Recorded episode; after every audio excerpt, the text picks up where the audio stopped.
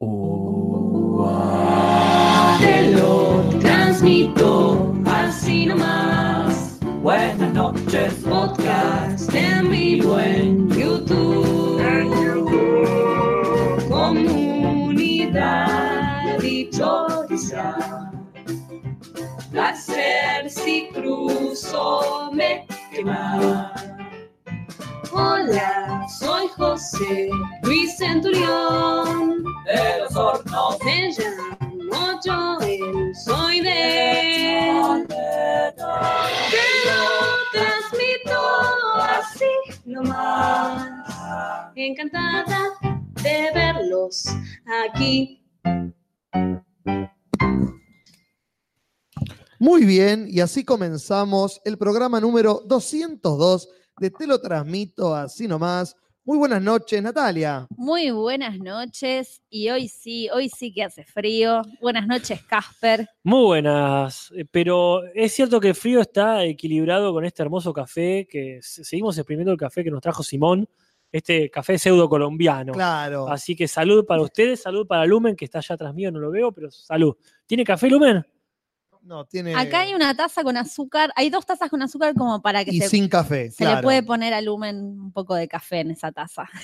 Exactamente, pero estamos sí tratando de hacer algo contra el frío porque hoy sí. ¿Qué pasó? Ahí está sonando la cortina, está sonando la cortina, chicos. Empezó el podcast. No sé qué pasa, ¿eh? Déjenme ver. Lo mismo dijeron con el apagón. Sí, totalmente. Si lo Ah. dijo, Así las- empezó como. si lo Son dijo. Macri en un apagón que para todo el Claro. país.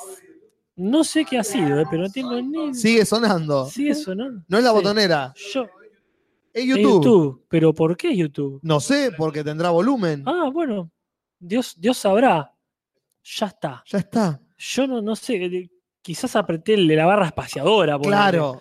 Algo así, pero no sé Y por hay qué una eso. tecla que devuelve el volumen. Nunca me acuerdo cuál es. Pero una tecla que devuelve el volumen específicamente de YouTube. Si estás en la página de YouTube, sí. Porque si, si la averiguás, después la googleo. Dale, Y googleala. ignoro, ignoro qué ha carajo pasado. Pero después, como decía, después de, de esta hermosa previa del apocalipsis Ah, con el apagón, después de eso. Cualquier problema bien. técnico que nosotros podamos llegar a tener, eh, chauchitas al lado de lo que pasó. Así que Se justifica todo en el país ah, desde el- el 17, bueno, fue 16, 16 de de junio, en está. adelante, que pase lo que tenga que pasar, que después va a estar todo bien. Es un antes y un después para la historia argentina. Sí, sí que sí, este, nuestro mini Chernobyl. Sí, yo cada, cada vez que, que me despierto en mi barrio los fines de semana es un Chernobyl distinto. Sí, ¿no? La otra vez me había despertado en el Chernobyl inmediatamente post, eh, post explosión, Pues claro. casi con, con toda la gente escondida, o se había ido. Y ahora ya es el Chernobyl con lluvia radiactiva ácida, con todo apagado, onda, abandonado Se hace tiempo. Es hermoso ir descubriendo Chernobyl a través de la seguridad de la ciudad de La Plata. Qué lindo. El otro día estaba escuchando a Vanessa de Futurock, la que hace persona con Malena Pichot, Sí, sí. y ella decía como que cada vez que pasaba algo así en los 70 era como una oportunidad para tomar el poder, tomar la clase rosada, no sé, como que se vinculaba más como con una cuestión política. Claro. Y hoy por hoy es como que cada vez que sucede algo así es apocalipsis, fin del mundo, muerte. ¿Qué lo recontra parió? La cantidad de, de co- de teorías conspirativas que salieron a la hora del, del apagón fue increíble. Lo primero que vi yo fue una noticia de ese día, imagino que será relacionada con eso, que decía, hombre salió desnudo a caminar por la calle y mordió a un vecino. Y fue como, Sí, maldita sea, tan rápido nos vamos a la verga. Cualquier excusa es buena Sí, sí. para ponerse en pelotas y salir a morder gente. Sí, sí, totalmente de acuerdo, pero son las cosas que pasan cuando no hay internet. O sea, Claro. sin internet ya la gente no sabemos qué hacer. Sobre todo las generaciones que nacieron con eso, que se lo sacás y como, ¿eh? ¿Eh? ¿Qué es esta otra opción? Como que se te genera un vacío existencial. Mal. Que es, quiero tapar este vacío con algo. En este caso, desnudarse en la calle y morder vecinos. Sí, Qué yo lindo. redescubro el teléfono fijo. Claro, el tener línea te salva en ese sentido. Sí, sí, es algo. Bueno, hay una contracara de Movistar fibra óptica para la gente que puso como en casa o Claro. mis abuelos que tienen, Claro. Que te corta el teléfono fijo. Es Eh, malísimo eso. Eh, ¿Y para ¿En qué tenés? Porque está todo unido con internet, entonces te cortan la luz, alguien tiene acá, le ha pasado, como que te cortan la Acá Simón levanta la mano. luz Mira, y te cortan el teléfono. mira, no, a mí en casa estaba la luz cortada, pero eh, teníamos el teléfono fijo. No andaba el inalámbrico, obviamente, pero el de cable sí se podía comunicar mi abuela con cualquier persona. Así que por suerte en ese sentido no, pero qué chotada, te dan un servicio que es justamente para ese tipo de situaciones y se cagan en ese tipo de situaciones. Acá la gente en el chat eh, nos está contando sus experiencias, Claro. como por ejemplo Kevin Coronel, que tuvo una experiencia parecida a la de Gastón Ascona, dice, yo me cagué todo, el cielo estaba azul y anaranjado como en Justice League acá. Que esto es un poco lo que viste vos, ¿querés contarnos ya que estamos... Y ya que estamos, agradecemos la gráfica. Gracias, Ascona. Ascona. Y gracias, Y- Carminati. de nada. Claro. Eh, bueno, yo, para dar un poco de contexto, eh, yo trabajo repartiendo diarios, ¿no? Claro. De lunes a domingo, menos los sábados. Y bueno, este domingo estaba lo más tranquilo eh, repartiendo diarios por la localidad de Brizo y de repente, tipo 7, se hizo completamente de noche. Y de repente sentía que Cutulo me iba a aparecer enfrente. y me comunico con mi jefe, me dice, se cortó la luz, anda tranca, que te quedan tres diarios y volvete para el puesto. Claro. Listo. Voy a repartir el último diario que estaba más cerca de la refinería de IPF y ahí veo que era la única luz que nos iluminaba, que fue el video que compartí Claro. Sí, sí. en la comunidad y era tremendo. Era una de las chimeneas que largaba mucho fuego, lo cual chocaba con las nubes y creaba ese efecto zarpado, muy zarpado. Y eso pasa cuando se corta la luz y bueno, los, este, ¿cómo se llama? Hornos tienen que andar a Claro. Eh, capacidad para alimentar lo que tengan que hacer, que no sé qué es darnos cáncer. Sí, sí. Yo tenía un miedo terrible, yo ya estaba mirando el grafito en el piso, básicamente. Sí, no, verga. no, no me iban a dar las patas porque se me iban a caer en cualquier momento, pero estaba en bicicleta, fue horrible, pero fue increíble a la vez. Claro. Capaz que lo que ayudaba un poco era que al no haber luz, todo el alrededor hacía que resaltara más eso, como el efecto de las estrellas y el campo, ¿no? Claro, que te vas al campo y las estrellas se ven más, quizás generaba eso también, que resalte mucho Y más. sí, el- el, el- el la tener nada alrededor es como es lo único que fucking ves. Claro. Ugh. Gracias a, eso, gracias a eso, bueno, pude repartir los últimos diarios y cuando llegué al puesto ya estaba saliendo el sol. Y bueno, empezaron a aparecer los viejos gorilas a decir, esto es culpa de Venezuela, esto es culpa de los que odian a Macri, esto es culpa de... En la época Sí, de Perón sí. no pasaba esto, en la época de Perón pasaba esto, de todo. Así que bueno. Todos los colores del gorilismo. Bueno, Lindo gracias, libro. Ascona, por tu información de primera mano. Yo te agradezco, no, no a vos en- eh, personalmente, sino a tu estirpe de repartidores de diarios, porque fue una de las cosas que pude hacer en lo de mis viejos. Claro. Cuando fui tempranísimo, como nunca, ya que en casa no podía hacer nada, pero no había Sí, ni sí. agua. Así que fui a lo de mis viejos, al almuerzo familiar de los domingos, y ahí estaba el página 12, que creo que últimamente leo solamente el, el- el chiste, que si se puede llamar chiste, de, Sí, de rep, claro. eh, esa reflexión filosófica que, que tira, y después nunca llego a leer No. algo sin distraerme con el Pero, celular. página 12, ¿de qué lado está? Porque nunca me acuerdo, porque los diarios se me mezclan a mí. Sé que ¿Lo estás Clarín es, en serio, Juli? es que se me mezclan a veces. ¿De qué lado está página 12? Dijo nadie nunca. Bueno, Es recontra acá, bien. apesta acá. Está muy del otro lado. Está sumergido en el alquitrán con K de la época cenozoica con K. Yo, en, en mi vida solo leí el día, porque era el, día, el diario que se compraba en casa, Claro, y nunca leí otro diario. Entonces, me Clarín uno sabe porque Clarín, ¿viste? Claro. en mi casa nunca se compró otro diario que no sea platense. Claro. Pero Ni en pedo voy a un Página 12 o un La Nación. No, el, el- Bien. el- el página 12 lo imprime eh, Cristina Kirchner en su En su impresora de su casa. Ella la, la- primera plana sale, este, lo lo- parió, lo- la edita ella. Hablando de, de todo esto, Sí. eh, no sé si vieron las, los videos que está haciendo Tutanka, si ubican Tutanka. No, No, pero es, es Ah, K, así voy- que. Voy a me hacer imagino. una mini centuriona improvisada. Ah, sí. Eh, que de hecho hace un montón que no hago centurionas. Pero eh, Tutanka es una persona que hace humor gráfico en la calle, Sí, hace intervenciones. Ah, y por ejemplo. Ah, suena. La música de la centuriona. Sigo, sigo. Sí, sí, de fondo, de ¿Cómo fondo. manejalo? Siento que tengo que escucharla. Te obliga. Por ejemplo, Sí. tía Lidia de The Handmaid's Tale, que es este, el personaje este más que reprime a toda la, o la- En realidad tiene a todas las minas de Handmaid's Tale agarradas así, Sí. eh, la, la jefa, digamos, de ellas. que las maltrata y todo. Bueno, hizo, por ejemplo, uno de Michetti con el vestido de tía Lidia y lo puso al lado del Congreso. Tranqui. Este, uno de la, de, de la faraona con Rodolfo Barili, como si estuviesen, no me acuerdo si estaban casados o qué, pero los también imprime cosas grandes y las imprime en las deja y las pone ahí. claro, en distintos lugares de capital, Mm. eh, con gente famosa, así como muy de la cultura pop.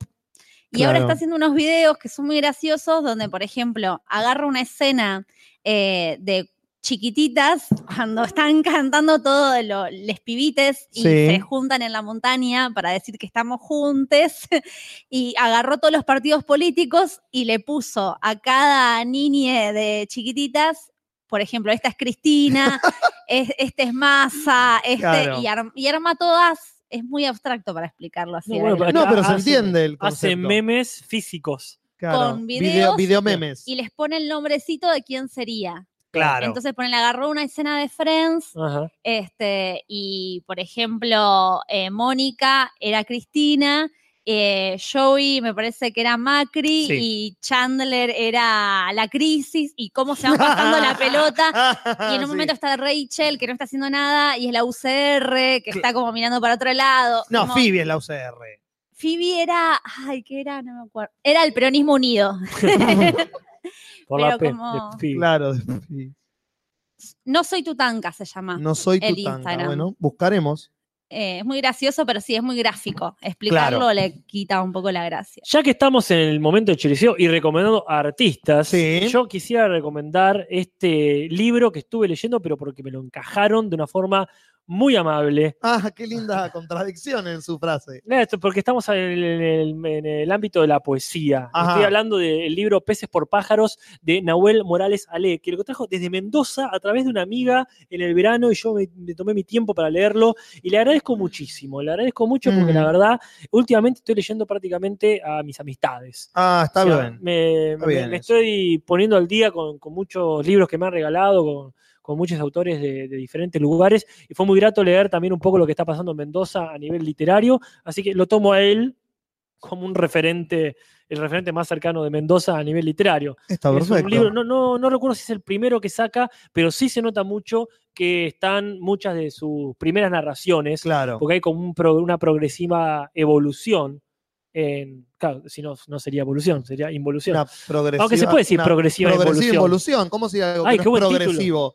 Es eh, In- inversivo. impre- pro- ingresivo, sí, degresivo, Re- regresivo. regresivo. Regresivo que va para atrás, claro. Una regresiva evolución Una es una regresiva involución. evolución es una involución. Bueno, pero son todos Algo buenos que títulos. degrese, algo Menos que- por menos es más. Claro, Una cosa así. una cosa, todo cero por cero, cero, claro. Cero por Así. toda la cantidad cero. Claro, eso, eso mismo. Así que estoy, estoy muy agradecido realmente porque que me deje, me deje leer lo que ha salido de su pluma y ver cómo está creciendo o evolucionando, o como quieran decirlo, su prosa. Claro. Hablando de Mendoza y hablando de evolución, Eh, Dale, a ver, te Hoy quiero ver. nos llegó eh, los muñequitos que nos había Ah, hecho, sí. eh, que es su Instagram es 3D más con doble Z al final. Ralph Reference también es el Instagram. exactamente. Este, y nos mandó la- las miniaturas hechas de nuestro escaneo, materializadas, impresas, este, que justo vos no había sido, entonces No, no, yo no pudo estaba. escanear. No estaba ahí. Bueno, quedará para otro No, momento. ya, ya, ya va a ver. este, No, sí. Pero por lo pronto, como dice Nati, agradecimiento total, porque eh, a- haberlo hecho en el momento, como lo hicimos, porque él nos llevó a un rincón, al lado de la famosa y legendaria ya máquina de café con sube, Sí, sí. al lado de esa máquina, en el mismo enchufe prácticamente, eh, puso eh, es, esa, el escáner de, de- de la Wii, no comés, de la, del Oculus Rift. Ah, Claro. sí. Creo que lo hizo con un escáner de eso, que nada que ver, atado Ah. por alambre totalmente eh, Cyberpunk 2077 Sí. se, se puso a escanearnos ahí, dándonos vuelta alrededor. En la trastienda de, la, de Pórtico, quiero decir, del encuentro de ciencia ficción Pórtico. Lo más ciencia ficción que pasó ese día, Fue después, eso. después de la máquina de café, Una máquina de café, era claro. este, Ralph eh, referencias haciendo. A ustedes. Y así que bueno, yo voy a abrir mi paquete de, eh, en un unboxing por Instagram mañana. Así que Qué mañana, bien. cuando tenga tiempo, voy a ver ahí este, qué es lo que tiene mi sobre específicamente. Pero también le agradecemos desde el Cinso, porque ya me avisó Nati, me mostró que hubo una, un sobre específico con cosas para el Cinso. Así que desde el podcast hermano de este, decimos gracias. Eh, gracias Simón también que nos trajo café. Sí. Gracias. Eh, tengo que sonreír porque me estás enfocando con la cámara. Es el Seguro igual momento. salí como el orto. Ah, ¿Para qué pagar los brackets, Nati, si no es para eso? Acá, Lumen, hay una taza de café eh, para vos. Y él si está querés. tomando mate. Se va, pero ¿Qué ir. ¿Vos estás seguro, Lumen? Sí, te vas a ir en mi- Yo venía El- tomando. Pero bueno, vamos, está el choriceo, creo que ha sido cubierto todo lo que teníamos para cubrir. Podemos pasar eh, tranquilamente a la sección de los comentarios que Natalia se encargó de contestar la semana que pasó. Muy bien. Vamos a poner acá. Estaba, por supuesto, en otra. Sí. Los comentarios de la semana. Comentaritos. ah, ¿Qué pasó? Irrumpe. Comentaritos. Salen, te lo transmito. Hubo doble cortina. También para más seguridad. Sí. ¿Cómo anduvo la respondida? Vamos eh, a leer. Acá Eh. tenemos el de Leandro Coria, digo porque vos estás viendo, ¿verdad? sí, y para, diga, dígame. para que no nos olvidemos que dice hace siete horas, estoy con muchas ganas de que hablen de Years and Years. Me la recomendó una amiga y he quedado loco por esa serie. Es genial cómo llevan las escenas para dejarte re nervioso. Así que bueno, eh, no, no dejaremos de hablar, ¿verdad, Nati? La mejor serie del año. Perfecto. Bien, muy bien. Vamos a leer uno largo, que hace mucho que no leemos largos, que no sé qué tiene, pero vamos a leerlo de Carlita.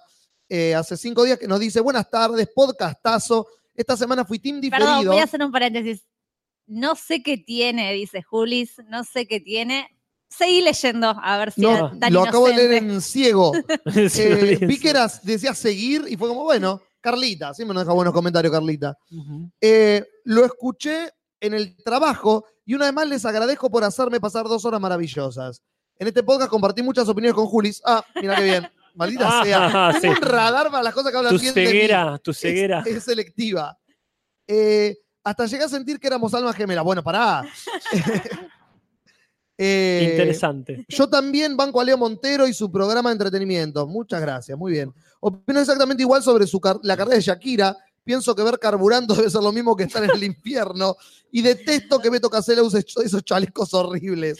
Es como si le estoy escribiendo No, yo. no, este no, voy a, voy a exorcizar a Carlita. Mal. Temo, temo ir que me diga, you have no power. y tener que pegarle un bastonazo en la cara para sacarte de ahí. Vuelve a tu torre. No, está muy bien lo que dice. Pero, así- pero hacia el final del podcast terminé en la vereda totalmente opuesta a Julis, ya que soy hashtag Team Perros a full. Ah, Por bueno. otro lado, Nati banca a Carla y a Nancy y yo la banco a ella, a Nati, aunque a Carla y a Nancy también. Y también me sentí identificado con lo de las tres Marías. No me acuerdo mucho del programa, solo recuerdo la cantidad de juguetes que regalaban. Perdonen por lo extenso, los quiero, saludos. Y te lo transmito, le contesta, gracias Carlita, te queremos a vos. Bueno, cerramos con el diegómetro. Sí, el diegómetro siempre presente. Siempre presente. Acá Leandro Coria nos dice que Nati hizo 45. No, mierda. Eh, eh, Juli hizo 32. Eh, Casper hizo Muy 11. bien, Casper, Qué raro. Controlado. ¿Qué habrá pasado? Ese fue el apagón. Y la llegada de la semana es para Nati, con un E de 1.15 gigawatts, no, 1.15 segundos al minuto 27,3 del podcast. Y tiene una postdata que Ah. dice, quiero contarlos, pero bueno, pero se me hizo muy tarde para volver a escuchar el podcast. Para la próxima, no prometo nada. Te amo, Leandro Coria. Qué hermoso. Nada más te lo transmito que eso. Para la próxima, eh, Yo me re di cuenta que estaba, pero marodeñando a lo loco. Sí, Sí. sí, acá le, iba- le iba a leer, es la respuesta sincera Sí, sí. que yo te lo transmito. Sí, sí, Pasa fui consciente. ¿viste? Cuando te das Uy, no cuenta. estoy diciendo nada. Si estás hablando y al mismo tiempo estás diciendo, ¿qué concha empecé a decir yo? Como, eh, bueno, el otro tema, alguien que hable, por favor. Vamos.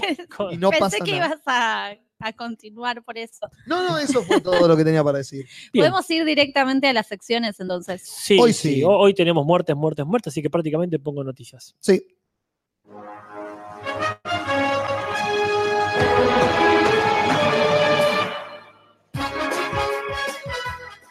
Y creo que Nati tenía una noticia que puede considerarse noticia. Sí.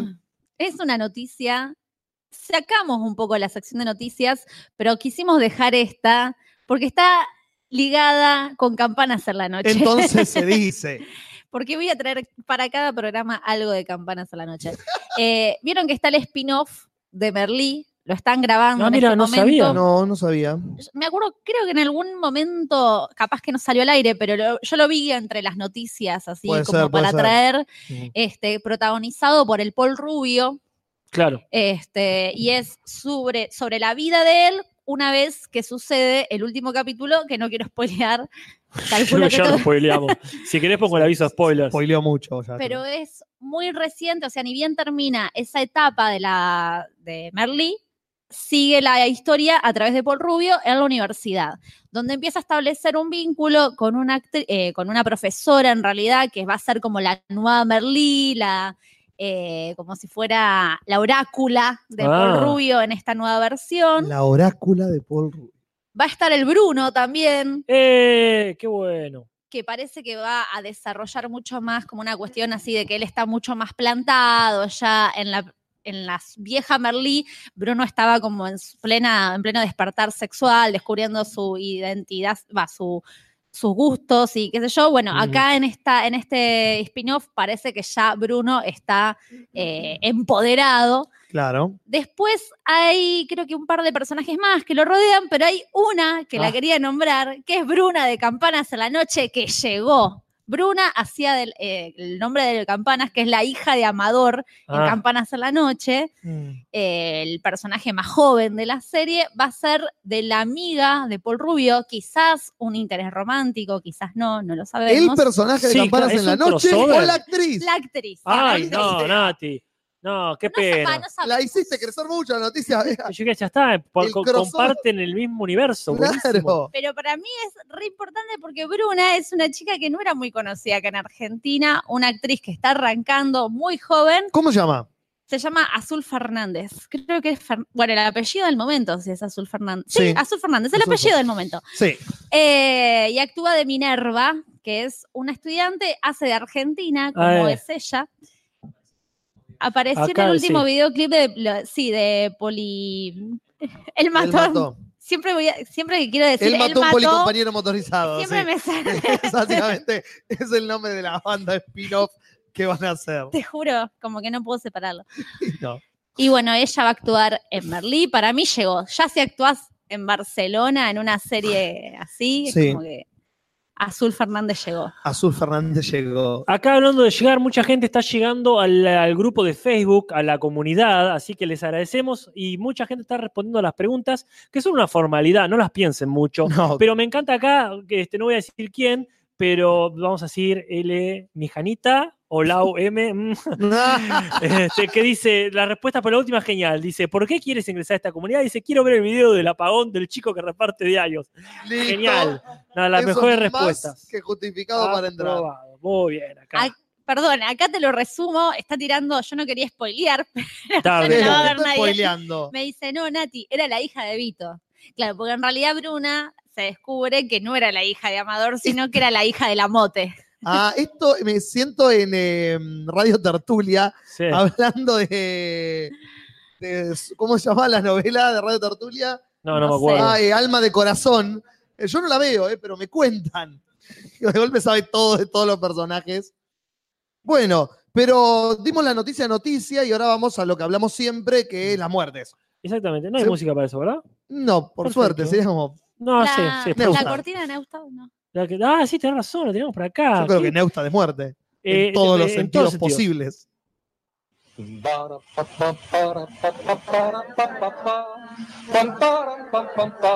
Claro, es que la verdad que, hay tanta gente que viene zafando de la muerte. Sí, Que no la usamos, pobrecito Neusta, se preocupó de componer ese tema. claro. Creo que no fue así. Está bien. Eh, pero hubo dos muertes, una internacional y una nacional. Ajá. Eh, la internacional es que falleció el director Franco Sefirelli, conocido quizás mundialmente por la película de Romeo y Julieta de 1968, que fue como la versión de Romeo y Julieta que después inspiró a. ¿Cómo a se llama? Shakespeare. A, A eh, Shakespeare. a Shakespeare, claro. Para hacer la para obra de hacer teatro. la obra de teatro y mucho más después inspiró película a la película West de, Side de- Story. de No. West Side- no, de la película de Romeo y Julieta Romeo y Julieta Ah, con DiCaprio. de Concha de su madre, ¿cómo se llama el director de ¿Quién la Romeo y? Julieta? Ah, Eh, la de DiCaprio. La de ¿Quién DiCaprio. la de DiCaprio en Romeo y Pero Julieta? la puta que me Acá parió. el chat seguramente está Se me está estallando. yendo el nombre. René sabe, seguro. Acá dice, dice ¿Por qué me sale Guy Ritchie si no tiene. No es, es Baz Luhrmann. el de Ah, Moulin ah, Lars Rouge. von Trier. No, Lars von Trier nunca. Gus algo Van bueno. Sant. Gus Van Sant, no te ¿Y confundas. este cómo se llama? El eh, eh, Baz Luhrmann. Baz Luhrmann. El de Ah. Get Down. El de Get Down, el de Moulin está. Rouge. Eh, pero bueno, dirigió Romeo y Julieta, dirigió eh, Hermano Sol, Hermana Luna, la historia de San Francisco de Asís, Sí, sí. La, con- la- la precuela de Un Buen Día. la precuela de Un Buen Día, claro. Eh, Té con Mussolini, una película muy linda con elenco de actrices inglesas de- De excelentes. este siglo es esa. Sí, del 99, Bueno, casi. con eh, Maggie Smith, eh, Cher, eh, Sí. un montón de actrices zarpadas. La de San Francisco no la hacían ver en la escuela. Sí, totalmente, nos la hacían ver en el Castañeda, exactamente. Dirigió eh, La Fierecilla Domada de, de Shakespeare, Hamlet, dirigió en el 90 la de Mel Gibson, Claro. eh, también dirigió Otelo, mucho Shakespeare, y otra cosa que hizo mucho que yo no sabía, fue dirigió bastantes óperas Mira, en cine. Hizo La Traviata, hizo, eh, ¿dónde está la otra? ¿dónde Eh, está la otra? ¿Qué ópera? Es una, una que acá la hacía Darío Vittori. El, sí, el, jo- el joven Toscanini, hizo Pagliacci, hizo Caballería Rusticana, La Bohème. Esa es la del padrino. Exactamente, la del Padrino 3. Rusticana, sí, sí. Y eh, después, bueno, hizo muchas otras cosas. eh, muy, eh, un director muy eh, polémico, porque un director muy cristiano, muy religioso en su cine, que tuvo muchos problemas por el tipo de cine que hacía y cómo lo, lo encaraba.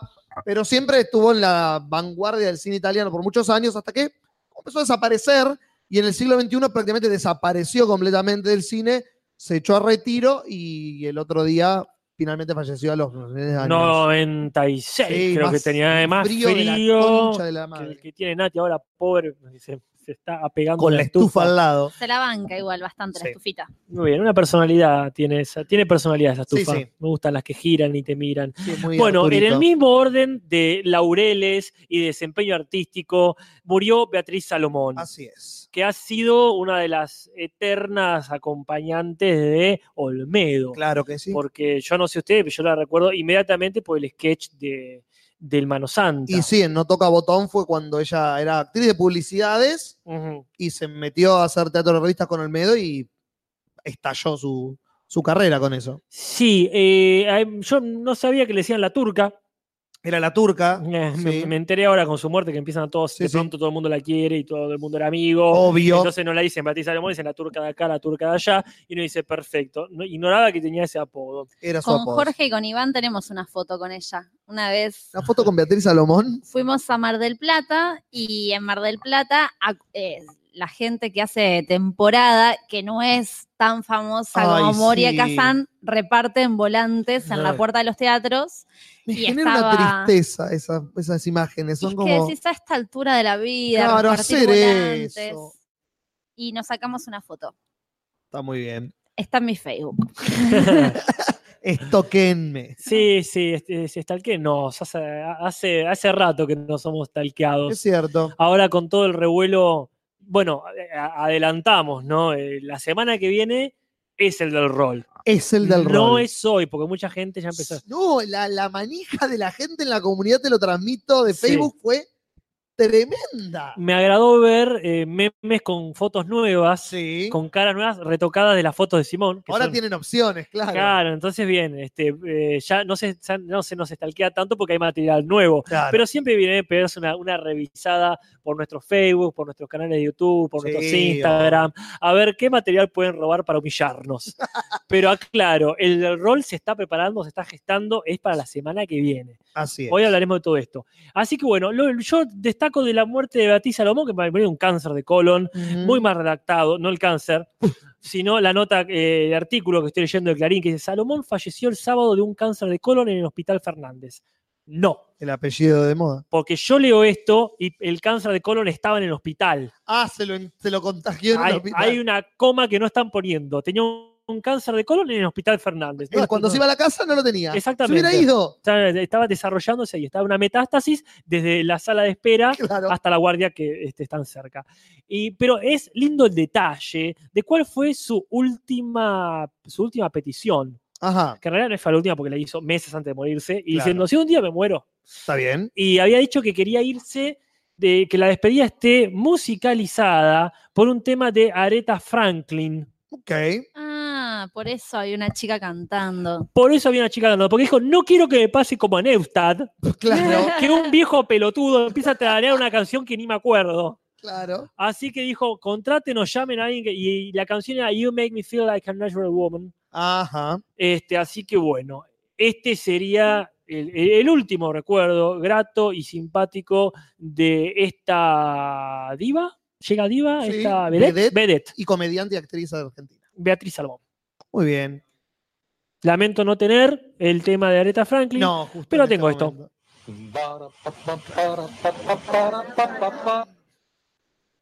¿Mató a alguno? Yo acabo de leer un comentario. Yo hice un meme con la cara de Nati muerta y me como que estaba leyendo y lo, y lo eliminaron el comentario. No. Y me, va a quedar la duda de qué, qué tipo de Imagino que está psicópata hablando de tu imagen de la hora de mi vida. Puede ser. que vos resubiste últimamente por la, Sí. la- con el evento que van a hacer la semana que viene, entonces por ahí se modernizó los memes con tu cara muerta. Eh, retiernis.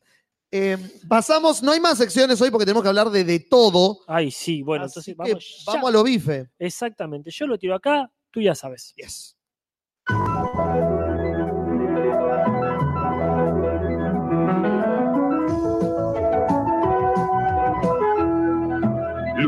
Por los spoilers.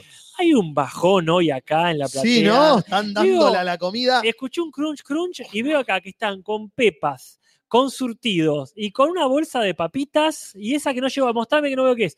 Y está y los salados también con las express. Muy bien. Y voy a, voy a, no es un scratch, ¿eh? No. pero voy a decir que Juli se, se- se puso y trajo el dulce de leche estilo colonial a la expectativa todavía posible Yo lo compré, de que solo venga, me queda esperar. venga Camilo, el rey, no ya de la cabina, sino de las piselas. Claro. Pero bueno, esperaremos que, que se haga presente entre nosotros por su grata compañía, su escucha constante y por sobre todo sus piselas. Sí, Leandro Nicolás Coria acaba de hacer un hermoso meme cuyo contexto todavía no, no descifro, pero es hermoso y lleno, lleno de, Lleno de caras lleno de caras y y de lleno de los íconos. Simpsons. Pero bien, vayan a, vayan a ver lo que ha hecho Coria en el La grupo comunidad. de Facebook, en la comunidad. Muy bien. Pero bueno, vamos a empezar con todo lo que vimos y vamos a empezar por la parte del cine. Porque hemos ido al cine, eh, Nati dos veces, eh, Cap Tres. tres veces, ¿cierto? Sí, sí. Eh, Casper una, yo una. Vamos a empezar por la vez que fue Nati y la vez que fui yo, que Bien. fue a ver Rocketman, Rocketman. la película del Elton John. Sí. Yo, la verdad, fui como muy virgen de expectativas. Qué buena Como película. Con muy pocas. De la Coca Sarli era esa. En realidad, mentira, porque escuché a Fito de Futurock que habló bien y dijo que era mejor que la de Queen. Sí. Entonces, no, en realidad fui con un poquito de expectativas. Claro. Pero abierta a ver qué onda, a ver qué Claro. llegar a pasar. La verdad, yo algo que tengo en contra para ver este tipo de películas es que no conozco demasiado la música de Elton John, excepto Claro. los temas muy conocidos. Sí, sí. Eh, entonces, medio que creo que son esas películas que las disfrutas más cuando te sabes todos los temas. Puede ser, sí. Eh, qué sé yo, los musicales me parece que se disfrutan más cuando sabes las canciones. Salvo que es un musical original. Claro. Ahí Pero no, hay forma. En este caso me parecía que tenía un plus si vos conocías lo- las canciones del Elton John. Y sí, digamos que, por ejemplo, hay un tema que lo conocemos no por Elton John, sino por Moulin Rouge. claro. Por ejemplo, hay mucha gente que no sé qué tan consumido es Elton John en Latinoamérica o más específicamente en Argentina, pero todos conocen Queen, vas a una fiesta y ponen temas de Queen. Claro, ¿Dónde escuchas a Elton John? claro, sí, sí, sí. sí. ¿Cuál es el tema del Don John en Moulin Rouge? Eh, How I Hope Wonder- You Don't Mind, Ah, Eh, mira, que no se llama así, pero es la parte conocida del tema. gracias. Em, pero bueno, sí, a mí la verdad me sorprendió para bien porque yo había leído un par de críticas que decían, bueno, está muy bien la película, sorprende porque es buena, porque las biopic de cantantes vienen siendo bastante como flojas. Yep. Incluso Rosario Bohemia, que con todos los Oscars que se ganó, la crítica no fue que dijo, qué buena película. Pero el plus que tiene esta película es que es un musical. Claro, Entonces, con eso, hace lo que se le canta a la chota. Y eso es buenísimo, porque no se tiene que limitar al realismo. y comparándola con Queen, este, tiene un vuele poético mucho más grande, por lo que suele suceder en los musicales, como que se dan esos permisos donde de repente todo puede volverse extraño y fantasioso y todo, de repente estamos en un recital y toda la gente que está en el recital vuela. Eh, como que se dan muchos permisos Sí. que ya que hablamos de la otra, no se los da Totalmente. eh, la película de Queen. Sí, yo creo que esta película es lo que la película de Queen quiere ser y no le sale. Como la película de Queen se toma demasiado en serio a sí misma y esta película boludea un poquito más. Ese vuelo que tiene que dice Nati le permite bizarrearla full.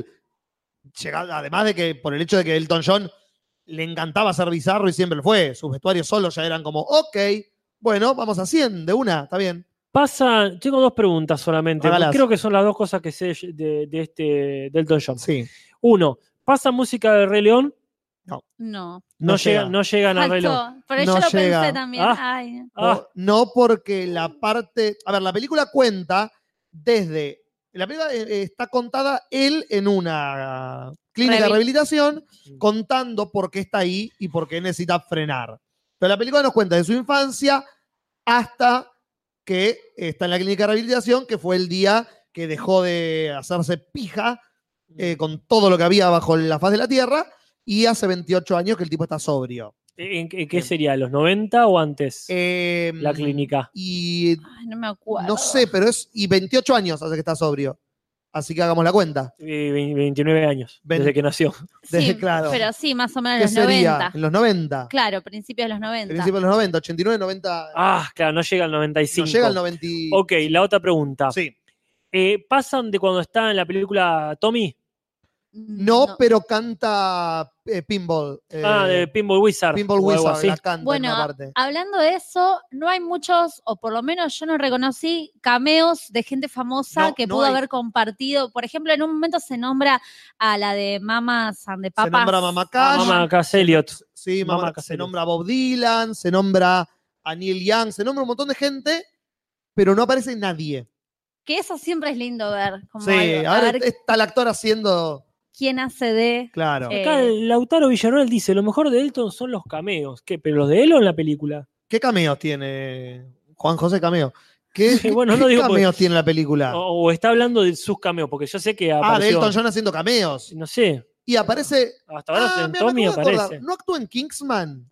Elton Ah, ahí John, está. Sí, protagonizado por Taron Egerton. Qué loco, me había olvidado esa conexión entre los dos Claro, universos. para quienes no saben, Taron Egerton es el protagonista de Kingsman, que a la vez protagoniza la película y, e interpreta a Elton John La en esta película. Concha de la lora, qué bien que está este pibe. Eh, y además es, Es muy parecido. Es muy parecido y nunca fue parecido. Como si vos ver Kingman, no decís, che, que este pibe vas a acordar Elton John. No, para nada. Y de golpe, cuando fue el casting, yo dije, ¿por qué? Y el tipo se pone una peluca y unos lentes y de golpe dice, a la mierda. Estaba ahí, Sí. estaba ahí abajo y nunca lo vimos. Yo llegué del cine y lo primero que hice, obviamente, cuando vemos este tipo de películas es ir a ver las imágenes ver reales Obvio, yo hice lo mismo. y posta que está muy bien logrado, la gestualidad este, es muy igual. Sí, sí, el video tocando eh, Rocketman en el vestido de, de béisbol, Sí, el video original y lo que pasa en la película es como la puta madre que bien. Lo que tiene la película es que recrea muy bien momentos icónicos de la vida del Elton John, que por ahí para nosotros no son icónicos, pero para la gente que es fanática y cuando lo ves después, decís, puta, la verdad que es un laburo de la, de la Gran 7. Y lo mejor de la película y la conexión que tiene con el otro Bodrio es que está dirigida por la misma persona. Porque Dexter Fletcher fue el tipo que cuando todos nos enteramos que Brian Singer era un pedófilo y lo borraron a la mierda de la película de Rapsodia Bohemia, fue el que se encargó de la película y la terminó de hacer. Ah, Y fue este proyecto el que lo conectó directamente con la peli del John. mira, Mm. no sabía. Que es como una mejoría, como el tipo básicamente dijo, bueno, acá voy a tomar las libertades que no me pude tomar porque agarré una película que ya estaba creada Claro. y la tuve que hacer como me dijeron.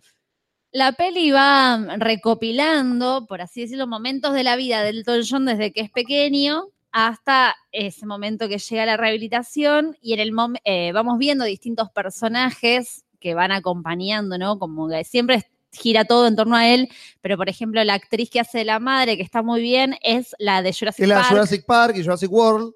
o el eh, cap- ¿Fueron la de Star Wars? Bryce Dallas Howard, sí. La, no, la- la la, última la de Black Mirror, la del capítulo que se como se dice, se califican. No, no lo vi. La- no. Una pelirroja de flequillo. Ok. De- Pero dijeron, dijeron de eh, Jurassic Park, no, Jurassic, Jurassic World. Jurassic World, Ah, las perdón. dos últimas. Está bien, está bien. ah, claro, sí, no, no me perdón. acuerdo, la verdad. Esa. Está muy bien ella. Y aparte se ve toda la transición desde que ella es muy joven Sí. hasta que es una mujer muy madura y está. Sí, no, el elenco secundario está buenísimo. Bueno, el que hace de Bernie Taupin, el compositor del Don John. El Don John es escritor de música. Claro. Él no- nunca fue buen letrista. Entonces, hace- en un momento conoció a un tipo que escribía letras y hace 50 años que los tipos laburan juntos, que es Jamie Bell, el actor de Billy Elliot. Ah, mira, che, eh, leo por acá por el chat que hay, eh, hay gente de Game of Thrones. Sí. Está eh, el Stark, el, eh, Rob Stark. Mm. eh, y está muy bien. Sí, es, Es- un puto robot el personaje. Yo no sé si está hecho Oh, a propósito. interesante, se puso la película. No, Pero mirá, romance no me lo hubiese imaginado. con un robot. A ver, Ah. esa parte. La cuenta Elton John en la película. Claro, está en una clínica ahí de rehabilitación, yo drogado en esa parte, él creyó. No, Ha- Hace de una pareja Ah. de él que es- a la vez fue productor. por muchos años de él y un sorete absoluto. Empieza igual. Ya sabés Mucho- que es un sorete. em, no sé, yo me enamoré un poquito en las primeras escenas que Sí, aparece. Sí. Tiene una pinta de garca que arranca la tierra como Elton. es, Elton, dale. es un John Hamm, así como Ah. muy galán. al estilo Mad Men, Sí, claro. sí, muy galán, muy seductor y tienen una relación súper intensa entre ellos dos. sí, sí. Eh, y sí, después, bueno, te vas dando cuenta que es bastante forro y lo va cagando y lo va dejando solo. Y el conflicto de Elton John en la película, por lo menos, es finalmente que lo que quiere hacer es ser amado. Claro. O sea, el- gira todo en Ah. relación a eso, que el padre lo abandonó, sus parejas como que no, no pudo tener una relación profunda eh, hasta el momento que se derrumba y cae en esa clínica de rehabilitación. Sí, es, es genial. El guion es de Lee Hall, el mismo escritor de Billy Elliot, que es como Mm. el tipo es experto en esa temática de personas que quieren ser amadas y tiene un ambiente que no ayuda mucho para No. que eso ocurra. Eh, puede ser la historia cualquiera. No, obvio, pero al ser tan universal, eso es lo que identifica, porque la película se basa mucho en eso, porque es no solo humaniza el personaje, porque no lo pone en un lugar de víctima, lo pone en un lugar realista de ese tipo de gente que todos conocemos, que la pasó tan mal, que llega un momento que se cree que no merece que lo amen, entonces a las personas que los quiere empieza a alejarlas a propósito o inconscientemente. Mm. Y la película hace muy bien ese paso de Elton John como víctima, de Elton John como, flaco, afloja. Mm. Como, la vas a pasar muy mal. Es una eh, profecía autocumplida, digamos, la vida de Elton John.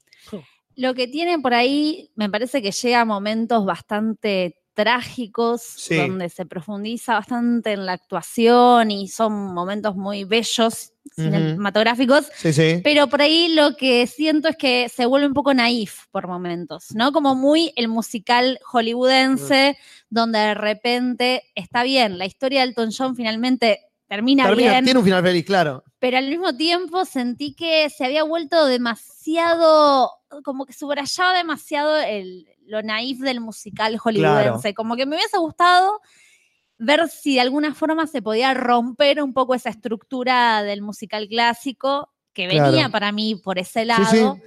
eh, o parodiándolo casi. Claro. Y bueno, ahí ten- tengamos en cuenta que Elton John estuvo ahí atrás todo el tiempo. El tipo coprodujo la película con su pareja, estuvo actuando, eh, entrenando, digamos, eh, musicalmente a Taron Egerton, como que el tipo estuvo al pie del cañón toda la creación de la película. Entonces, él dijo, inclusive, diciendo lo que decís vos, en un momento dijo, querían sacar cosas de la película. Hay una escena, por ejemplo, hay una escena de sexo que tiene con el productor, ¿no? Ajá, y la querían sacar porque es un musical, queremos venderlo. Y Elton John dijo, la chota, justamente. no quiero hacer una, sí, las dos, no quiero hacer una película para mayores de 12 años, quiero hacer una película de mi vida y mi vida fue esto. Entonces me daba con merca full todo el puto tiempo, mostrar cómo me sangraba la nariz, no la Ah. chiques porque la estás lavando ahí. Ah, estás hablando de nariz, no la Sí. chiqué, la están lavando. Sí, Me confunde, Juli. Tus Es- metáforas, tus metáforas invaden muy- tu narrativa. Es lo que suelo hacer. Me parecen muy lindas las escenas entre ellos, como Sí. las escenas del amor homosexual, digamos. Sí. eh, que están súper tiernas y, y a la vez sexys y calientes, digamos, Sí, por sí. decir, me salió como medio yankee la palabra. No, pero está bien. pero muy bien logradas en Sí. esta cuestión de, sí, del musical, que dentro de todo rompe ese lugar como común del, del amor heterosexual, sino que acá Mm. se llega a un lugar que en Queen todo lo contrario. No, Queen Queen ahí, se lava las manos Sí, de una sí, manera sí. espantosa. acá están re bien aprovechadas y Sí. exprimidas las escenas entre ellos. Claro. Este, probablemente lo, lo mejor de la película eh, no solo es el vuelo poético que tiene en cuanto a las canciones, toda la película, obviamente, las canciones son todas canciones del Don John. Ah. Entonces, el guion y la cómo puede meter las letras en el momento justo para querer contarte lo que te está contando con una letra que se escribió quizás por otra razón, pero acá logran meter la justificación para la escena, me parece excelente y la actuación de él es... Encima canta él Sí, y sí. toca el piano él y es como, Ah. ¡pará! Sí, sí. La concha de tu hermana. Elton John. Estás hablando de un tipo, Elton John, que tocaba de oído. El tipo escuchaba una música y ya se la había aprendido. Estudió en la Royal Academy como de música clásica. Si es así tal cual la película, era un dios el Si chabón, vos lo- porque- es que mirate un video, mirate un video de Elton John tocando el piano y Pero el no tipo digo tiene una cuando era- velocidad digital que decís, hijo de puta. cuando era chiquito, porque lo llevan a un conservatorio para ver si puede ganar una beca, y está la Ah. profesora de piano tocando algo de Beethoven, ¿no? Sí. Y justo él entra, la interrumpe y ella deja de tocar, porque él lo ve. Entonces después dice, bueno, dale, sentate, vamos a empezar, y él se sienta con siete años y arranca y toca lo mismo que estaba tocando ella. Y en un momento le dice, bueno, dejaste de tocar. Sí, bueno, porque tocaste hasta ahí, como diciendo, Ah, dándote a entender que en tío. realidad él acaba de aprender esa partitura de Beethoven en un segundo de oído. Si era así, si no es exagerado, me parece muy zarpado. Y según la película, el tipo componía así. Cuando el Bernie Taupin le mandaba las letras, él se sentaba, leía la canción, veía la música y la empezaba a tocar. Y es Elton John, digamos. No es que el tipo no escribió hits. Por más que nosotros no lo conozcamos, si ves la discografía del tipo, hay temas que conoces del Elton John que no sabes que son del Elton John, ¿viste? Es como Claro, yo supongo que. se- escuchás Tiny Dancer en Casi Famosos y es como que es la mejor escena de Casi Famosos, la- de las mejores películas que hay, y es, ah, puta, esto es Elton John, ¿cierto? Eh, Mulan Rouge, Elton John. Eh, Rocketman, que, que da título a la película, la escuchaste en 20 películas. Es- ah, cierto, esto es Elton John también. Claro. Es increíble. Eh, ay, iba a decir algo, pero, Pero me me olvidé. olvidé. Eh, tenemos botón para eso. Acá está. Creo. ¿Salió? No, No, no por ahí salió. salió a la gente y no acá. Pasa Ah. eso a veces. Vamos a decir que sí. Sí, digamos que sí. Sí. Digo, o ¿Qué? está el botón. No, Las no, el botón no importa. Que no, que hace poco fue un recital de Elton John, Sí. hace esos mega recital, ciudad entera viéndote, y de repente lo, apare- lo invita a, A Taron Taron Egerton, sí. y se sube al escenario y cantan juntos este tema, el que aparece en Moulin Rouge, Sí. y hermoso. Es increíble lo que Él- anda en vivo. Para mí tiene una voz, o sea, como que no tiene una gran voz este actor, pero sí tiene como una gran, un gran abanico interpretativo de matices, entonces que compensa, eh, lo, lo- o sea, es técnico y es clarito lo que hace, pero digo, no es que hace un despliegue. No, logra de alguna manera lo que es lo único bueno que tiene Rapsodia Bohemia, que es lo que logra Rami Malek, que es el tipo captura el espíritu de Elton John. Como es parecido, pero es más parecido porque te hace creer que es parecido. Y Mm. cuando canta, no es que es una imitación de Elton John, tiene ciertos eh, matices en la voz que son similares a Elton John, pero cuando lo- los escuchás cantar juntos, por ejemplo, te das cuenta que son dos voces distintas cantando juntos, porque no lo trata de imitar. Sí, Elton John le dijo como que trate de buscar su propia versión Claro. del mismo, que no, no sea un imitador. Claro. Acá Leandro Coria dice que el tipo aprendió a cantar para esta película. Hollywood. Ok. Es lo que decimos siempre, ¿viste? Ya cantan, bailan, hacen todo. Eh, Los entrenan desde la cuna, los hijos de puta, para que pu- puedan hacer todo. Tiene coreografías hermosas, hermosas. mucho despliegue Sí. de cambios de escenario, coreografías que me encanta a mí cuando la cámara los empieza a seguir Sí. y ves que no cortan nunca la cámara y es, entran y salen y se da vuelta todo el espacio. Mucho de eso, sobre todo en la primera parte de la película, que es muy hermoso. Sí. Así que bueno, súper recomendable. Esperemos que sea como Rapsodia Bohemia, que se estrenó más o menos por esta altura del año, que la película pueda tener patas para llegar hasta enero, febrero y agarrar una o dos nominaciones al Oscar. Porque mínimo este pie se merece una nominación porque realmente es el papel que lo lleva de las películas de... mm, Ya sé qué vas a hacer. De las películas de Kingsman a, bueno, este es un actor en serio. No me la iba a venir ni en pedo. Bueno, eh, me encanta que uno que hayan visto una película linda, Sí, dale. que hayan disfrutado, que hayan disfrutado del séptimo arte. Veo el humo salir. Más contento po- por Nati, que puede compensar con, con lo que me costó el amor del Tom John, que pueda compensar la bosta, Uh, la inevitable, la, la inservible, Sí. la co- completa y absolutamente no suma nada película le- que, que fuimos a ver, cada cual por su lado, de Dark Phoenix o ¿Qué pasa con los X-Men que ya no garpan? Claro. Íbamos, a ir eh, con el Popo el jueves, Sí, sí. pero la lluvia y el La frío. paja. Y fue como. mm, A mí el martes pasado me dijeron, "Che, vamos a ver X-Men. No. me empaqué. Como, es la 3. Sí, pero es la 3. Ya la vi, la 3 y es la peor. No la voy a ver de nuevo. Y chicos, ¿es la 3? Mira, yo para, para, no, no entiendo, no entiendo la numeración. Lleva cierto que ha pasado Apocalipsis. la de la que está Kelsey Grammer como bestia, la que está el bestia grande, ¿te acordás? Sí, sí. Esa, la que está Juggernaut. No, eh, bueno, para, no, la 3 esa es contra Magneto. La 3 es la Dark Phoenix original. La peor película Claro. de X-Men original. Ah, ¿Te acordás sí, esa? no, hay algo bueno para decir. No tanto por ese lado, Bueno. lo que está mal. Ah, Al menos dentro de mi punto de vista. Yo tengo muchos problemas como para contextualizarla, porque Mm. realmente con este tipo de películas me cuesta mucho retener datos. Entonces, como que no sé bien.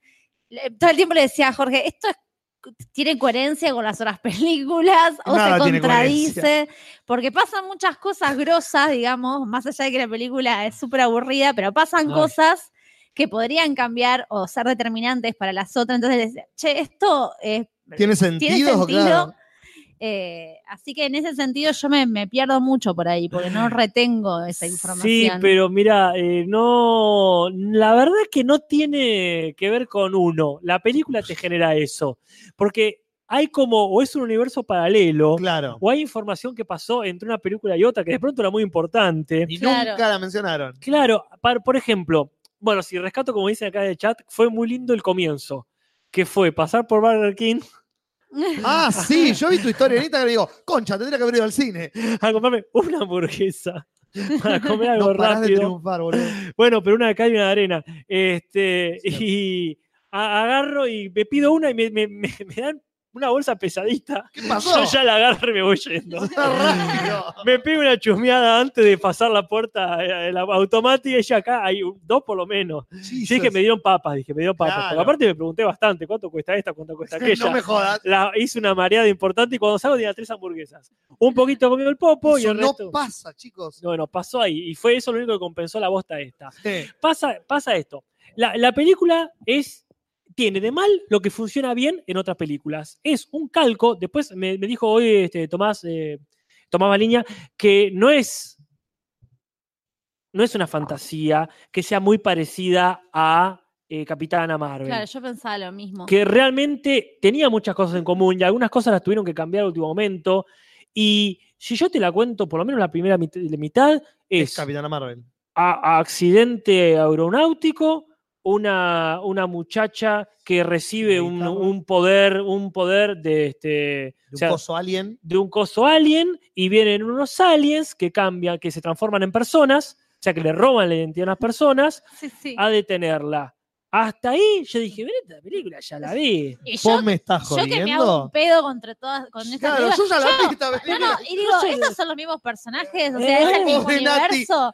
Pero te juro que, es más, lo sigo pensando hasta que no lo acaban de decir. Yo Pero, por las dudas de pensar que pueden ser los mismos personajes. pero mal hecho aparte. O sea, no suma nada. Para empezar, eso, ¿no? Como uno dice, bueno, está bien, qué, qué pena, justo la estaban filmando a la vez, salía esas cosas Claro. pasan, ideas parecidas, está la osmosis en el ambiente.